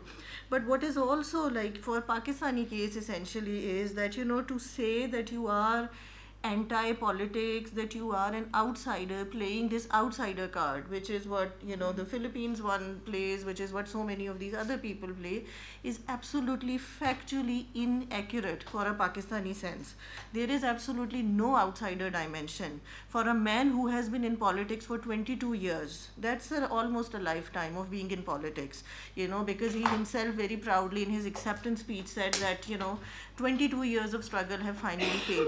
But if you also look at the constituency, also in terms of again, we keep on going back to this ultimate fault line which is there in Pakistani system, this civil military, this problem of a military which is extremely powerful, interventionist, which can dictate the agenda when it is not formally directly in power. There is absolutely no questioning, no challenge on that front from Imran Khan. In fact, you know, all these allegations, all these stories which are there, that army is partially responsible for helping him jump to power. At the same time, credit not be taken away from him because there is a genuine movement that he has. The movement PTI basically means Pakistan Movement for Justice, and that is a grass grassroots kind of social mobilization also. And you know, when one looks at you know the core constituency in terms of you know the party, how has party been able to win? One of the things is that the strategy which has been there since 2012, which is that you blame the two major parties, you blame the what is in Pakistani political jargon called the electables, the ones who are basically very good with in the, very well placed in the patronage system and will consistently generation after generation, almost like a dynastic kind of a system, etc., will win elections just break them, just help them to defect outward from those parties. And of course, those are pragmatic politicians. They are there to win elections. That's the ultimate incentive that a politician has. If you see that there is a tide in favor of a certain party, you will jump the bandwagon and basically join the party also. So at the same time um, like you know this sustainability um, um, so the factors the there is no anti you know anti system outsider kind of a factor. It's very much in line with the status quo fully smartly understanding that what is the ultimate status quo in Pakistan and that should not be touched and that should not be questioned or legitimized. So it was almost amusing that on the Defense Day, for instance, um, 6 September, the prime minister and the chief of army staff were together and then prime minister made a speech and he said now is the time for you know unprecedented civil military harmony in pakistan why not essentially there should be every reason to have this harmony because of this huge you know you know collusion which is there um, between them two. Is this kind of um, anti-politics sustainable? It looks sustainable in a certain sense. Also because nothing is changing. In terms of institutional structure of power, Parliament has been the weakest. You see, you have a Chief Justice in Pakistan now who's busy building a dam, etc. Nowhere in the while you have millions of cases pending in judiciary, so you have a hyperactive, almost vigilante-like Chief Justice who has a particular issue against certain political parties, keeps on digging up their cases. You have an election commission which does not seem to have a lot of credibility. You have a military which clearly has its preferences also, and you have an opposition which is battered and bruised and you know under attack from all sides and you know defection from inside. I mean, there is so much in terms of change that you can um, um, expect. In terms of you know the comparison between the two populists, uh, a bit of similarity and a bit of uh, difference. So if one were picking up the lens of style, in terms of style, it is remarkable how there is a certain way, you know, that Bhutto sold his message. Even this word, which is, you know, Naya, New Pakistan, Bhutto was the first one who originally in 1971 said that we will build a Naya Pakistan, a new Pakistan. And he was obviously saying it because half of the country had been divided and Bangladesh had been created. So you just had a new country anyways. But he was also talking in terms of, you know, substantively talking about building a new Pakistan. Even this even this slogan is not very original also because it comes from Bhutto, the one that we have right now. But Bhutto was I mean, the, in terms of style, populist performance, quite similar to what um, what you know what Imran Khan has been giving um, in the last few years also. Uh, but in terms of substance, a world of a difference also. Number one, ideological, because he was coming from a leftist background. If you look at the policy agenda that he proposed and ultimately did try to implement, very left leaning. So, for example, the labor laws that were changed, which brought about labor riots and etc. Unprecedented power to trade unions and labor unions, and that was because that was his constituency. He was a Sindhi who won election in Punjab, who mobilized you know small level peasants and trade unionists etc. Imran Khan's, which is uh, funny, which is his core constituency, are actually urban, educated, white collar job professionals relatively well-to-do people who are already connected to the state because they have been part of bureaucracy, because they have been part of the military. So they already had a direct connection with the state. But when it came to, you know, these elected institutions, representative democracy, PPP and PMLN more or less were parties who were responding to another category, you know, feudal, landed elite, industrialists, etc. But there was that gap. So this political, um, this, this urban educated middle class, which would always not find a disconnect with electoral politics, popular politics, essentially. And finally, PTI is the sort of agency with which you know their grievances get translated into the political system. So, ideal in terms of core constituency and key support base, there is a clear difference between the two populists in terms of content of policy. Also, of course, we have only had 100 days in uh, in terms of uh, Imran Khan to be in power, and we can look back but whatever, whenever you look at Bhutto's policy implementation, reforms in bureaucracy, um, the way education uh, system was changed, um, meager, bare minimum attempt at land reforms, they were eventually turned out to be insignificant. And by the time his regime was coming to an end, the last election that he contested, he realized that he has to have these landlords with them because he has to win an election also. So, but content wise, I still feel that there was a substantive amount of um, uh, uh, difference too. Thank you. Donc, je soulève quatre points. En fait, le premier concernant les, les, les questions historiques. Peut-être ça mo- montre un peu la limite de mes comparaisons parce que je pense toujours dans le cas d'Asie du Sud-Est. Mais la grande différence avec, des Philippines avec euh, des pays comme l'Indonésie ou, le Vietnam, c'est qu'il n'y a pas eu de guerre d'indépendance. Il n'y a pas eu ce, moment euh, de décolonisation euh, primordiale où on crée d'autres coalitions, euh, une autre élite émerge et dans certains cas, un homme charismatique comme Ho Chi Minh au Vietnam ou Sukarno au- en Indonésie. Il n'y avait pas ça au- au- aux Philippines. Et euh, il existe toujours une affection pour, pour les États-Unis qui, qui sidère, en fait. Il y a quand même un mouvement aux Philippines qui souhaite que les Philippines deviennent le, 50, le 51e État hein, des États-Unis. hein. Euh, donc je crois que l'héritage pèse parce que le système peut durer, en fait, le système euh, politique, euh, le modèle euh, américain euh, euh, a continué. Euh, sur la question du, système de, vote, euh, les élections aux Philippines sont, sont tr- très théâtrales, en fait.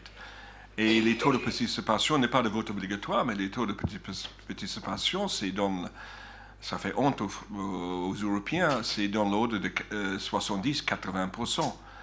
Aller dans une campagne électorale, c'est- génial, en fait.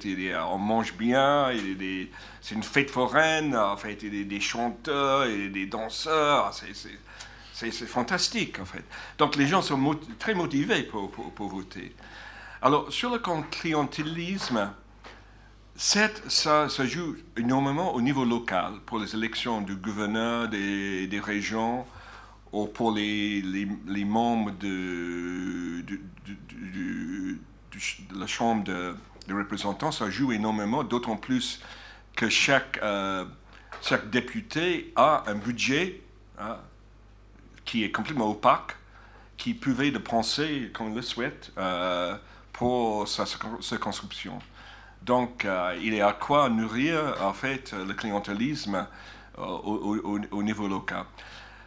Au pour les élections qui se jouent au niveau national, pour le Sénat et pour la présidence, ça joue moins. Certes, comme c'est le cas pour Duterte qui a eu un soutien extraordinaire à, à Davao, à Mindanao, au Cebu, hein, euh, ça joue. Pour- ça joué pour lui. Donc il faut, pour être élu, il faut quand même une base euh, locale. Mais euh, ça joue beaucoup moins au niveau, au niveau national dans les autres, euh, régions du, pays. Alors, ce qui est intéressant dans le vote, c'est le rôle de la diaspora. Vous savez que 10% des Philippines habitent à l'étranger. Et depuis 1986, on fait beaucoup d'efforts qu'ils votent. hein. Il y a par exemple un million de, de Philippins euh, en Arabie saoudite. hein. Euh, ils ont un peu plus de mal à voter que les, que les femmes de ménage qui habitent à Hong Kong parce qu'il faut se déplacer à la capitale. Mais en général, ils votent euh, pendant toutes les élections. La diaspora euh, surtout aux États-Unis, était très important en 86 dans la chute de, de Marcos. Aquino était en exil, le mari, de, le, père du président précédent était en exil aux États-Unis avant d'être assassiné sans doute par Marcos à son retour. Et c'était à l'étranger qu'il y a le, le soutien pour le mouvement démocratique. Fast forward, on vient euh, en 2016 et euh, ils ont voté euh, les 70% pour, pour Rodrigo Duterte. Alors, ça, euh, ça revient à une autre question, les facteurs économiques. Euh, Pendant la dernière présidence, donc c'est le fils de Cory Aquino, euh, Benino Aquino, euh, les Philippines est sorti d'être l'homme malade de l'Asie pour, pour devenir en fait euh, celui en tête. Il y a eu des taux de croissance de 6-7%. Euh, donc c'est pas euh, dans une situation de crise économique que euh, Duterte a été élu. Mais c'est dans une situation de grosse inégalité. Les Philippines, c'est le pays le plus in- inégalitaire de l'Asie, y compris par rapport à, à la Chine et par rapport à l'Inde. Et on estime que dans ces 6 à 7 de, de taux de croissance, les deux tiers allaient vers une centaine de familles, les familles les plus, plus riches du pays. Donc c'est une question, disons, de répartition euh, de, de richesse. Et euh, mon explication un peu de sociologue de, café de coin est que c'est la, la classe moyenne inférieure aspirant qui voit la situation se méliore, se méliore. Mais dans une société qui a des caractéristiques quand même quelque part féodales, ils atteignent très vite un glass ceiling, hein, un plafond en verre. Et cette- c'est le même, comment dirais-je, c'est comme euh, ceux qui ont fait la chute euh, sur Hato en Indonésie en, en, 80, 99. C'était les jeunes qui avaient les moyens d'aller dans les malls, qui pouvaient euh, voir tous ces produits de consommation, mais ils pouvaient peut-être acheter un McDonald's euh, de temps en temps, mais ils n'avaient pas les... Donc, ils savaient ce qu'ils ne pouvaient pas avoir. ok? Et euh, c'est cette, population-là, surtout en dehors de, de Manille, à qui Duterte s'adressait. Euh, ces, inégalités au- aussi au niveau régional. En matière première, Mindanao, c'est c'est extraordinairement riche hein, en matière première, mais c'est la région la plus pauvre euh, du pays parce que l'argent va, euh, va, va vers Manille et vers les chroniques. Donc il y a ces aspects-là.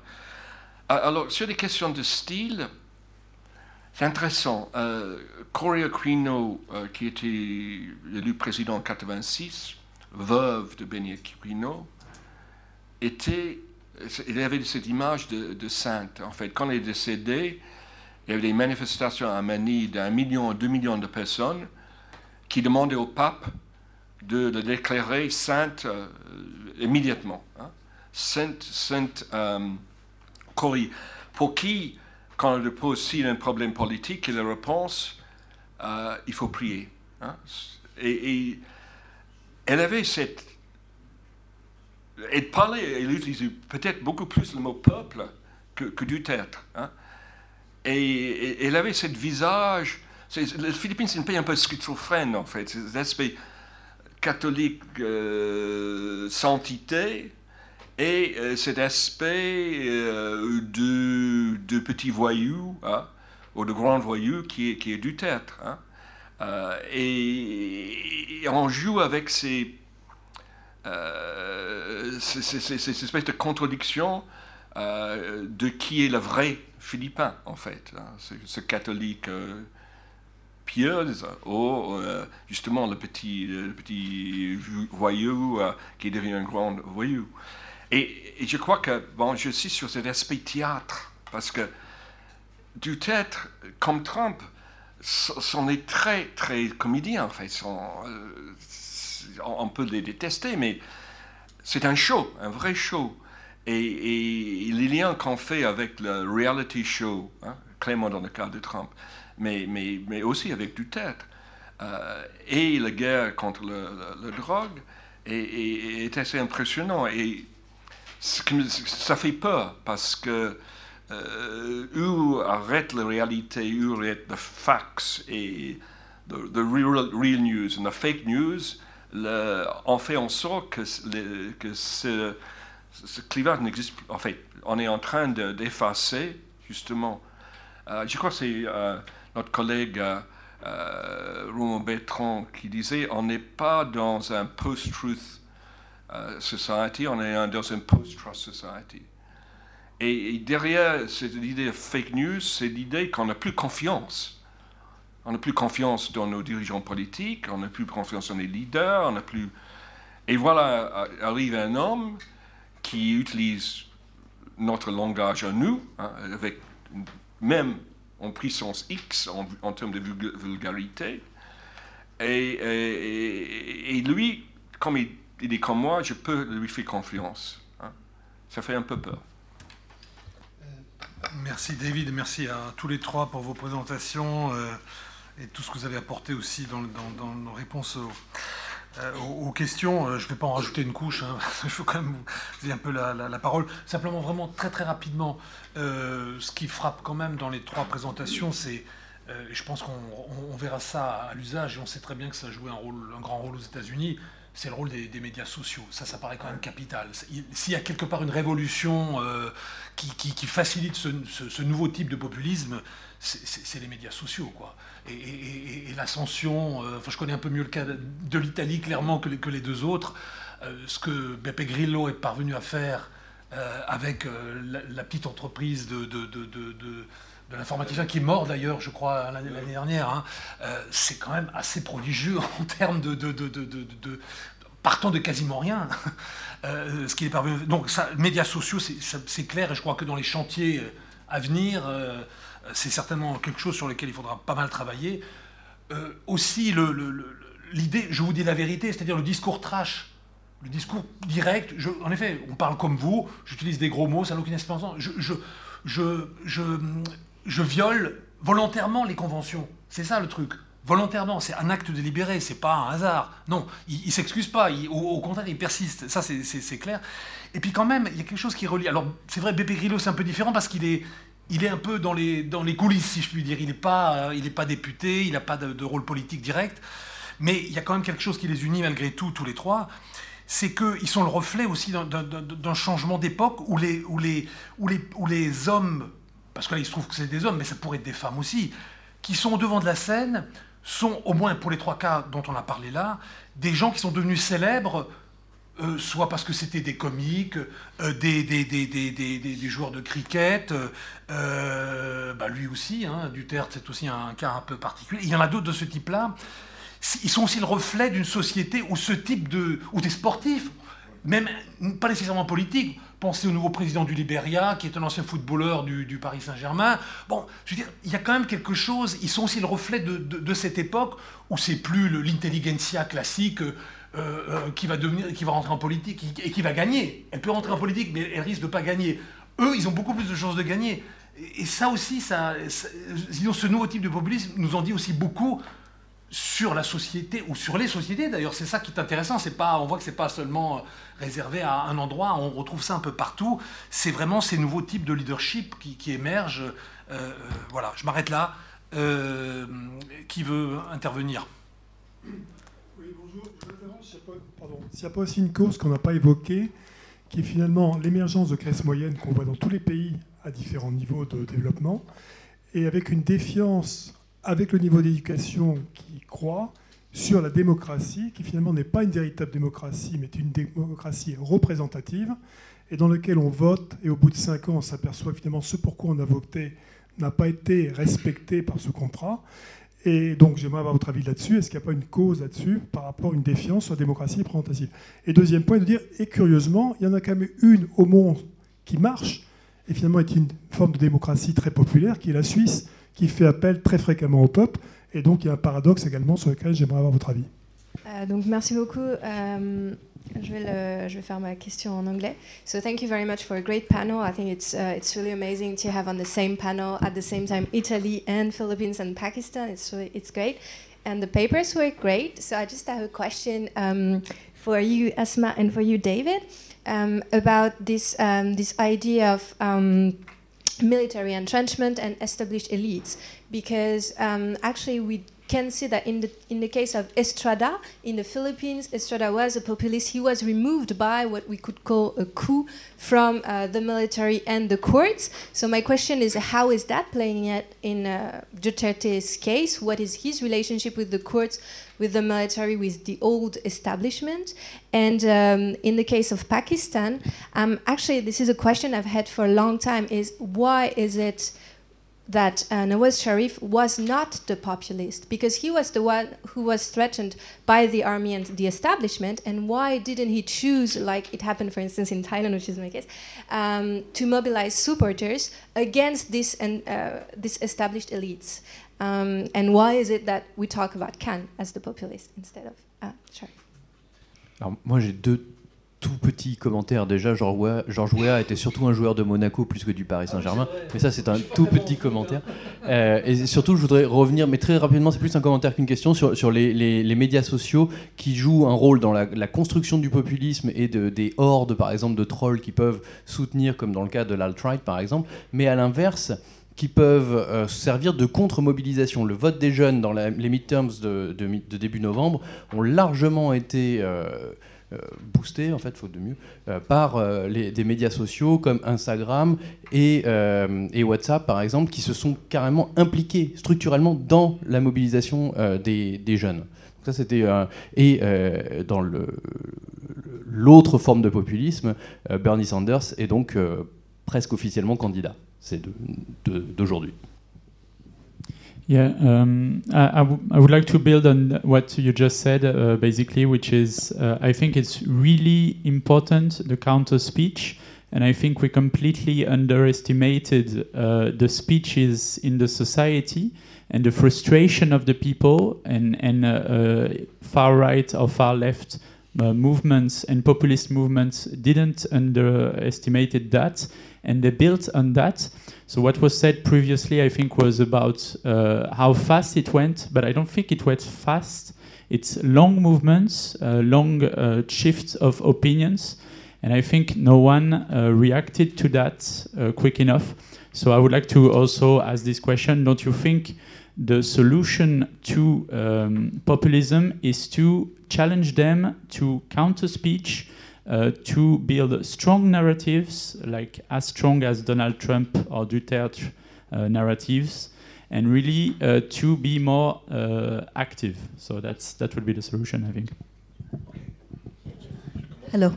Um, just a very short question. Uh, I'm wondering, it's, it's, a little bit like the elephant in the room, but uh, you said at some point that, je pense que vous avez dit ça, que ça pourrait, ça pourrait être des femmes.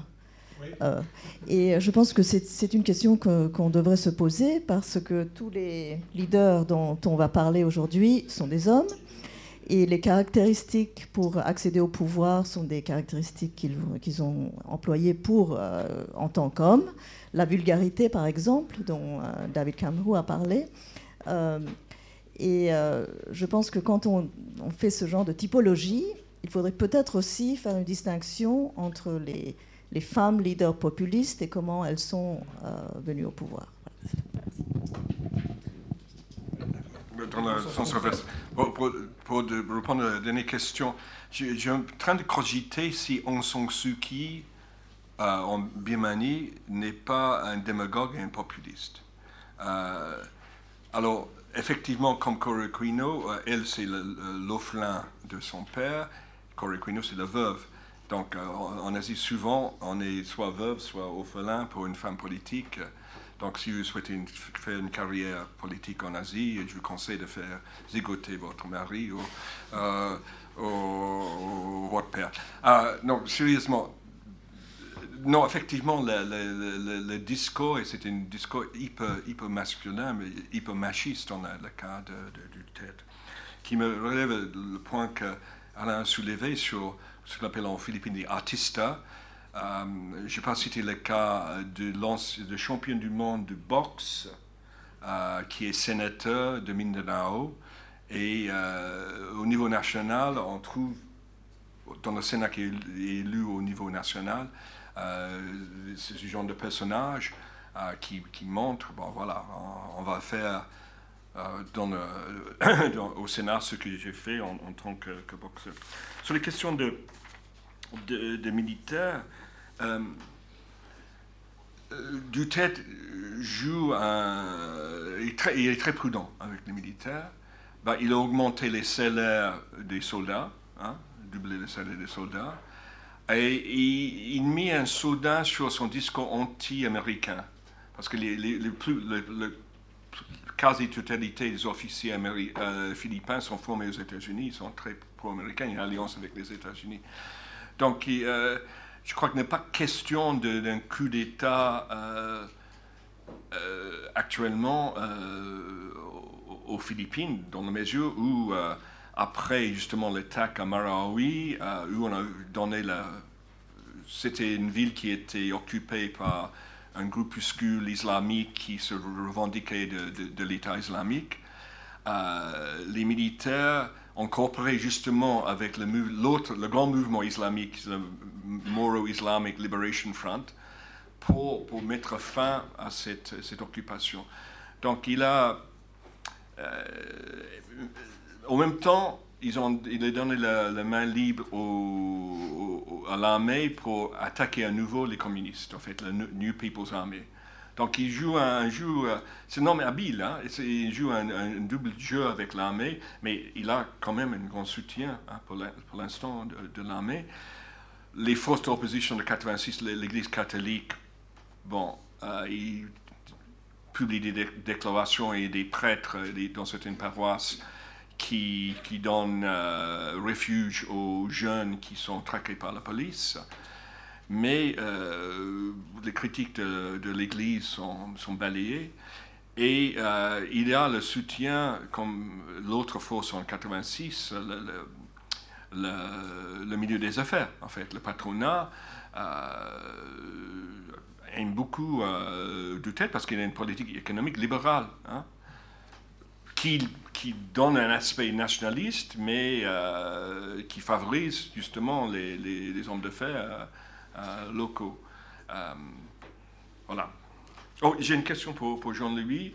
Euh, tu lui poseras peut-être en privé parce que je crois qu'il ah, okay. risque de ne pas avoir de... Okay. okay. Asma. Yes. Um, on the military question, um, I mean, that is the. I ended up doing a thesis on ethnicity because Pakistan had this problem of Punjabi versus everybody else also. And my when I would talk to the ethnic minorities for my interviews, they would always give the example of Bhutto and executed because the Supreme Court had uh, the judges who eventually sanctioned that what they like to call as a judicial murder.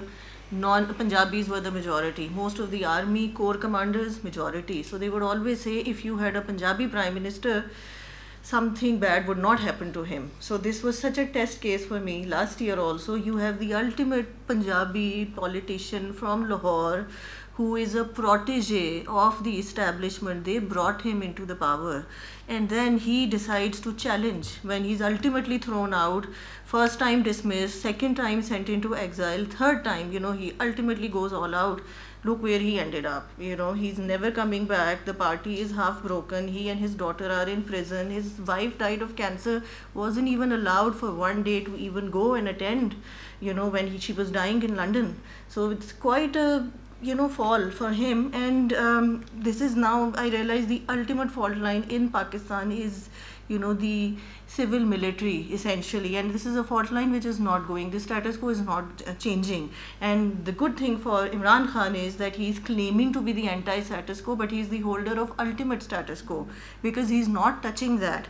And at the same time nawaz sharif he didn't have charisma, he didn't have that charm, he could not connect with the masses. He was a very successful politician, but that, you know, the hold that you have over your party workers, etc., Bhutto had it. You know, People's Party is one party that can get people out into the street. Imran Khan can get people out onto the street. When Nawaz Sharif was coming back from London just before elections and basically to give, you know, give him up and he and his daughter. I expected that at least PMLN workers will be out in the street. They were out, and of course, there was a repression, but that die-hard following, which is also related to that charismatic personal appeal here is my messiah, etc. So that is completely missing as far as you know, the Nawaz, as Nawaz Sharif is concerned, and he never had it. He was a good, shrewd player of political system, clientelist, patronage politics, and it worked and once you know he's out then you know now he seems to be out. Just slightly one thing because on counter narrative there is need to build counter narrative also. But as you know so many have been talking about that you know the there is even the social media space is so limited and so hegemonic that even if there is a message on social media you know you mentioned figures like you know how you have trolls hired etc so you have these very distinguished journalists um, who try to take a position against Imran Khan, against the military. Five minutes later, you are, you know, you're a son of a whore, and you know all of those things. The personal credibility, um, you know, you're described as an Indian agent, etc., etc. I mean, the space to disagree to hold the leader accountable, to the ultimate state managers to hold them accountable.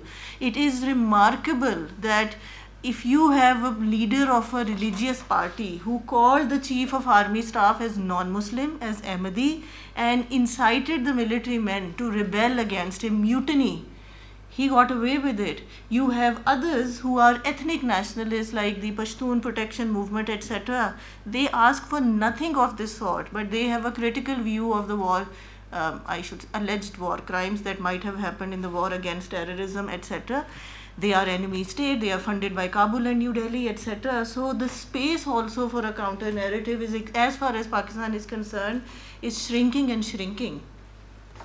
Jean-Louis?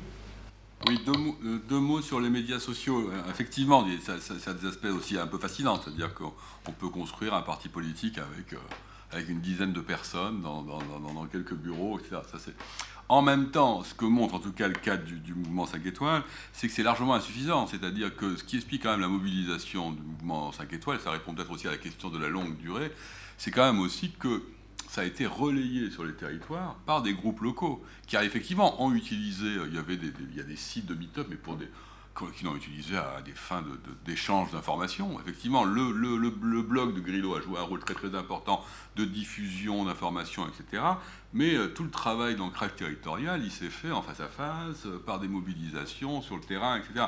Donc il ne faut pas non plus euh, surestimer cette importance. C'est important, c'est certes important.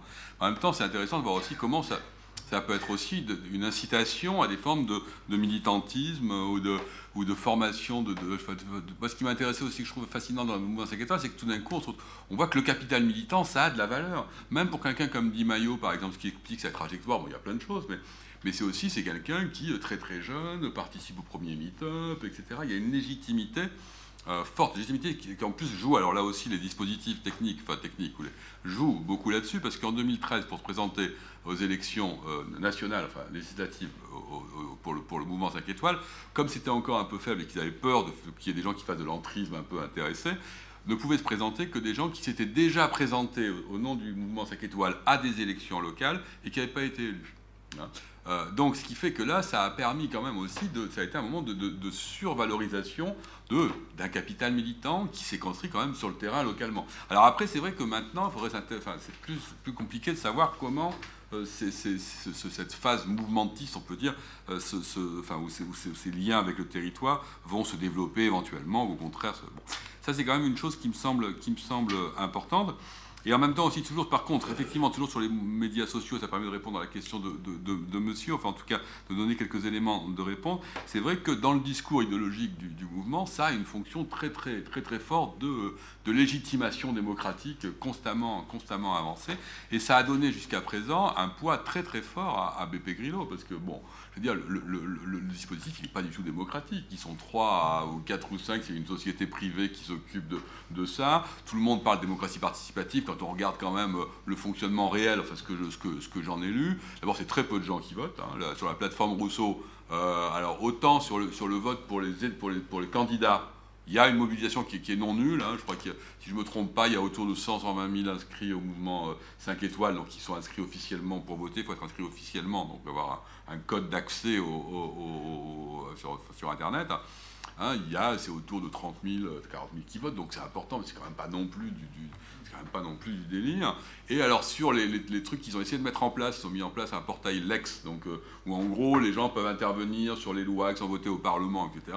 D'abord, l'expérience montre qu'ils n'interviennent pas, c'est-à-dire qu'en fait c'est plutôt, de la, plutôt une logique plébiscitaire, c'est-à-dire qu'on peut répondre oui ou non à des demandes, bon, c'est quand même pas non plus la démocratie participative. Alors là, les taux de participation là, sont, sont très très bas, donc il ne faut pas non plus... Par contre, ça joue un rôle très très important dans la légitimation du mouvement au nom de la, démo, au nom de la démocratie. Euh, ça, ça me semble, ça me semble important. Une autre dernière petite remarque, quelque chose peut-être sur lequel il faudrait insister, c'est de montrer comment les possibilités euh, d'innovation politique de type euh, de on peut dire, hein, elles sont aussi, elles sont pas uniquement le produit d'un jeu euh, d'outsiders, d'un jeu atypique d'outsiders qui viendrait de l'extérieur casser les règles du jeu politique, mais elles sont parfois aussi le produit de la manière dont un jeu politique euh, euh conventionnel réagit et tente de, se maintenir face à des situations qui se perçoivent comme des situations de crise. Prendre un exemple tout simple, dans la gauche italienne, l'appel à des hommes extérieurs, enfin, ou d'ailleurs pas que dans la gauche, d'ailleurs quand on regarde le, le, l'arrivée au pouvoir de Berlusconi, mais même plus tard, même les, je dirais les acteurs conventionnels du jeu politique vont énormément aussi jouer la rupture avec le, jeu conventionnel, la nouveauté, l'appel à la société civile, l'appel à gens extérieurs. Et donc ça crée aussi, ça, légitime des positions et des, trajectoires d'accès de, de, au champ politique qui auparavant étaient complètement illégitimes. Quand on regarde le cas d'Italie, que je connais un petit peu, quand on regarde les, canaux de, de, recrutement du personnel politique jusqu'aux années 90, c'est des canaux qui sont contrôlés par, les partis où le capital qui vaut, euh, euh, c'est le capital militant, le capital partisan, euh, enfin on voit très bien les trucs un peu classiques, la carrière, la trajectoire longue, etc. Et où des, stratégies, je dirais, hétérodoxes, elles sont, elles sont totalement impossibles. Donc c'est vrai que la question des célébrités, je veux dire, à part quelques cas exceptionnels, je veux dire, c'est absolument impossible. Les partis euh, bloquent ça, ça n'a pas de sens. Hein. Et à un moment donné, c'est vrai que le jeu politique dans son entier participe, alors je ne dis pas qu'il le fait volontairement, hein, mais participe à, rendre possible des stratégies d'outsiders qui, rendent aussi possible des stratégies de, gens dont on a parlé. Euh, c'est la, la coparticipation aussi, pour répondre à, à, à ce phénomène-là, et pas quelque chose qui vient d'extérieur, puis qui viendrait, boum, euh, vous voyez, euh, définir d'autres règles du jeu, un jeu politique qui serait réticent. Euh, ouais. En marche, c'est pareil. Oui, c'est ça. Ouais. Merci beaucoup à tous les trois et merci à, à l'assistance pour euh, avoir patienté pendant presque 4 heures, hein, 3 heures et demie en tous les cas. On vous donne rendez-vous à, à 14 heures. Voilà.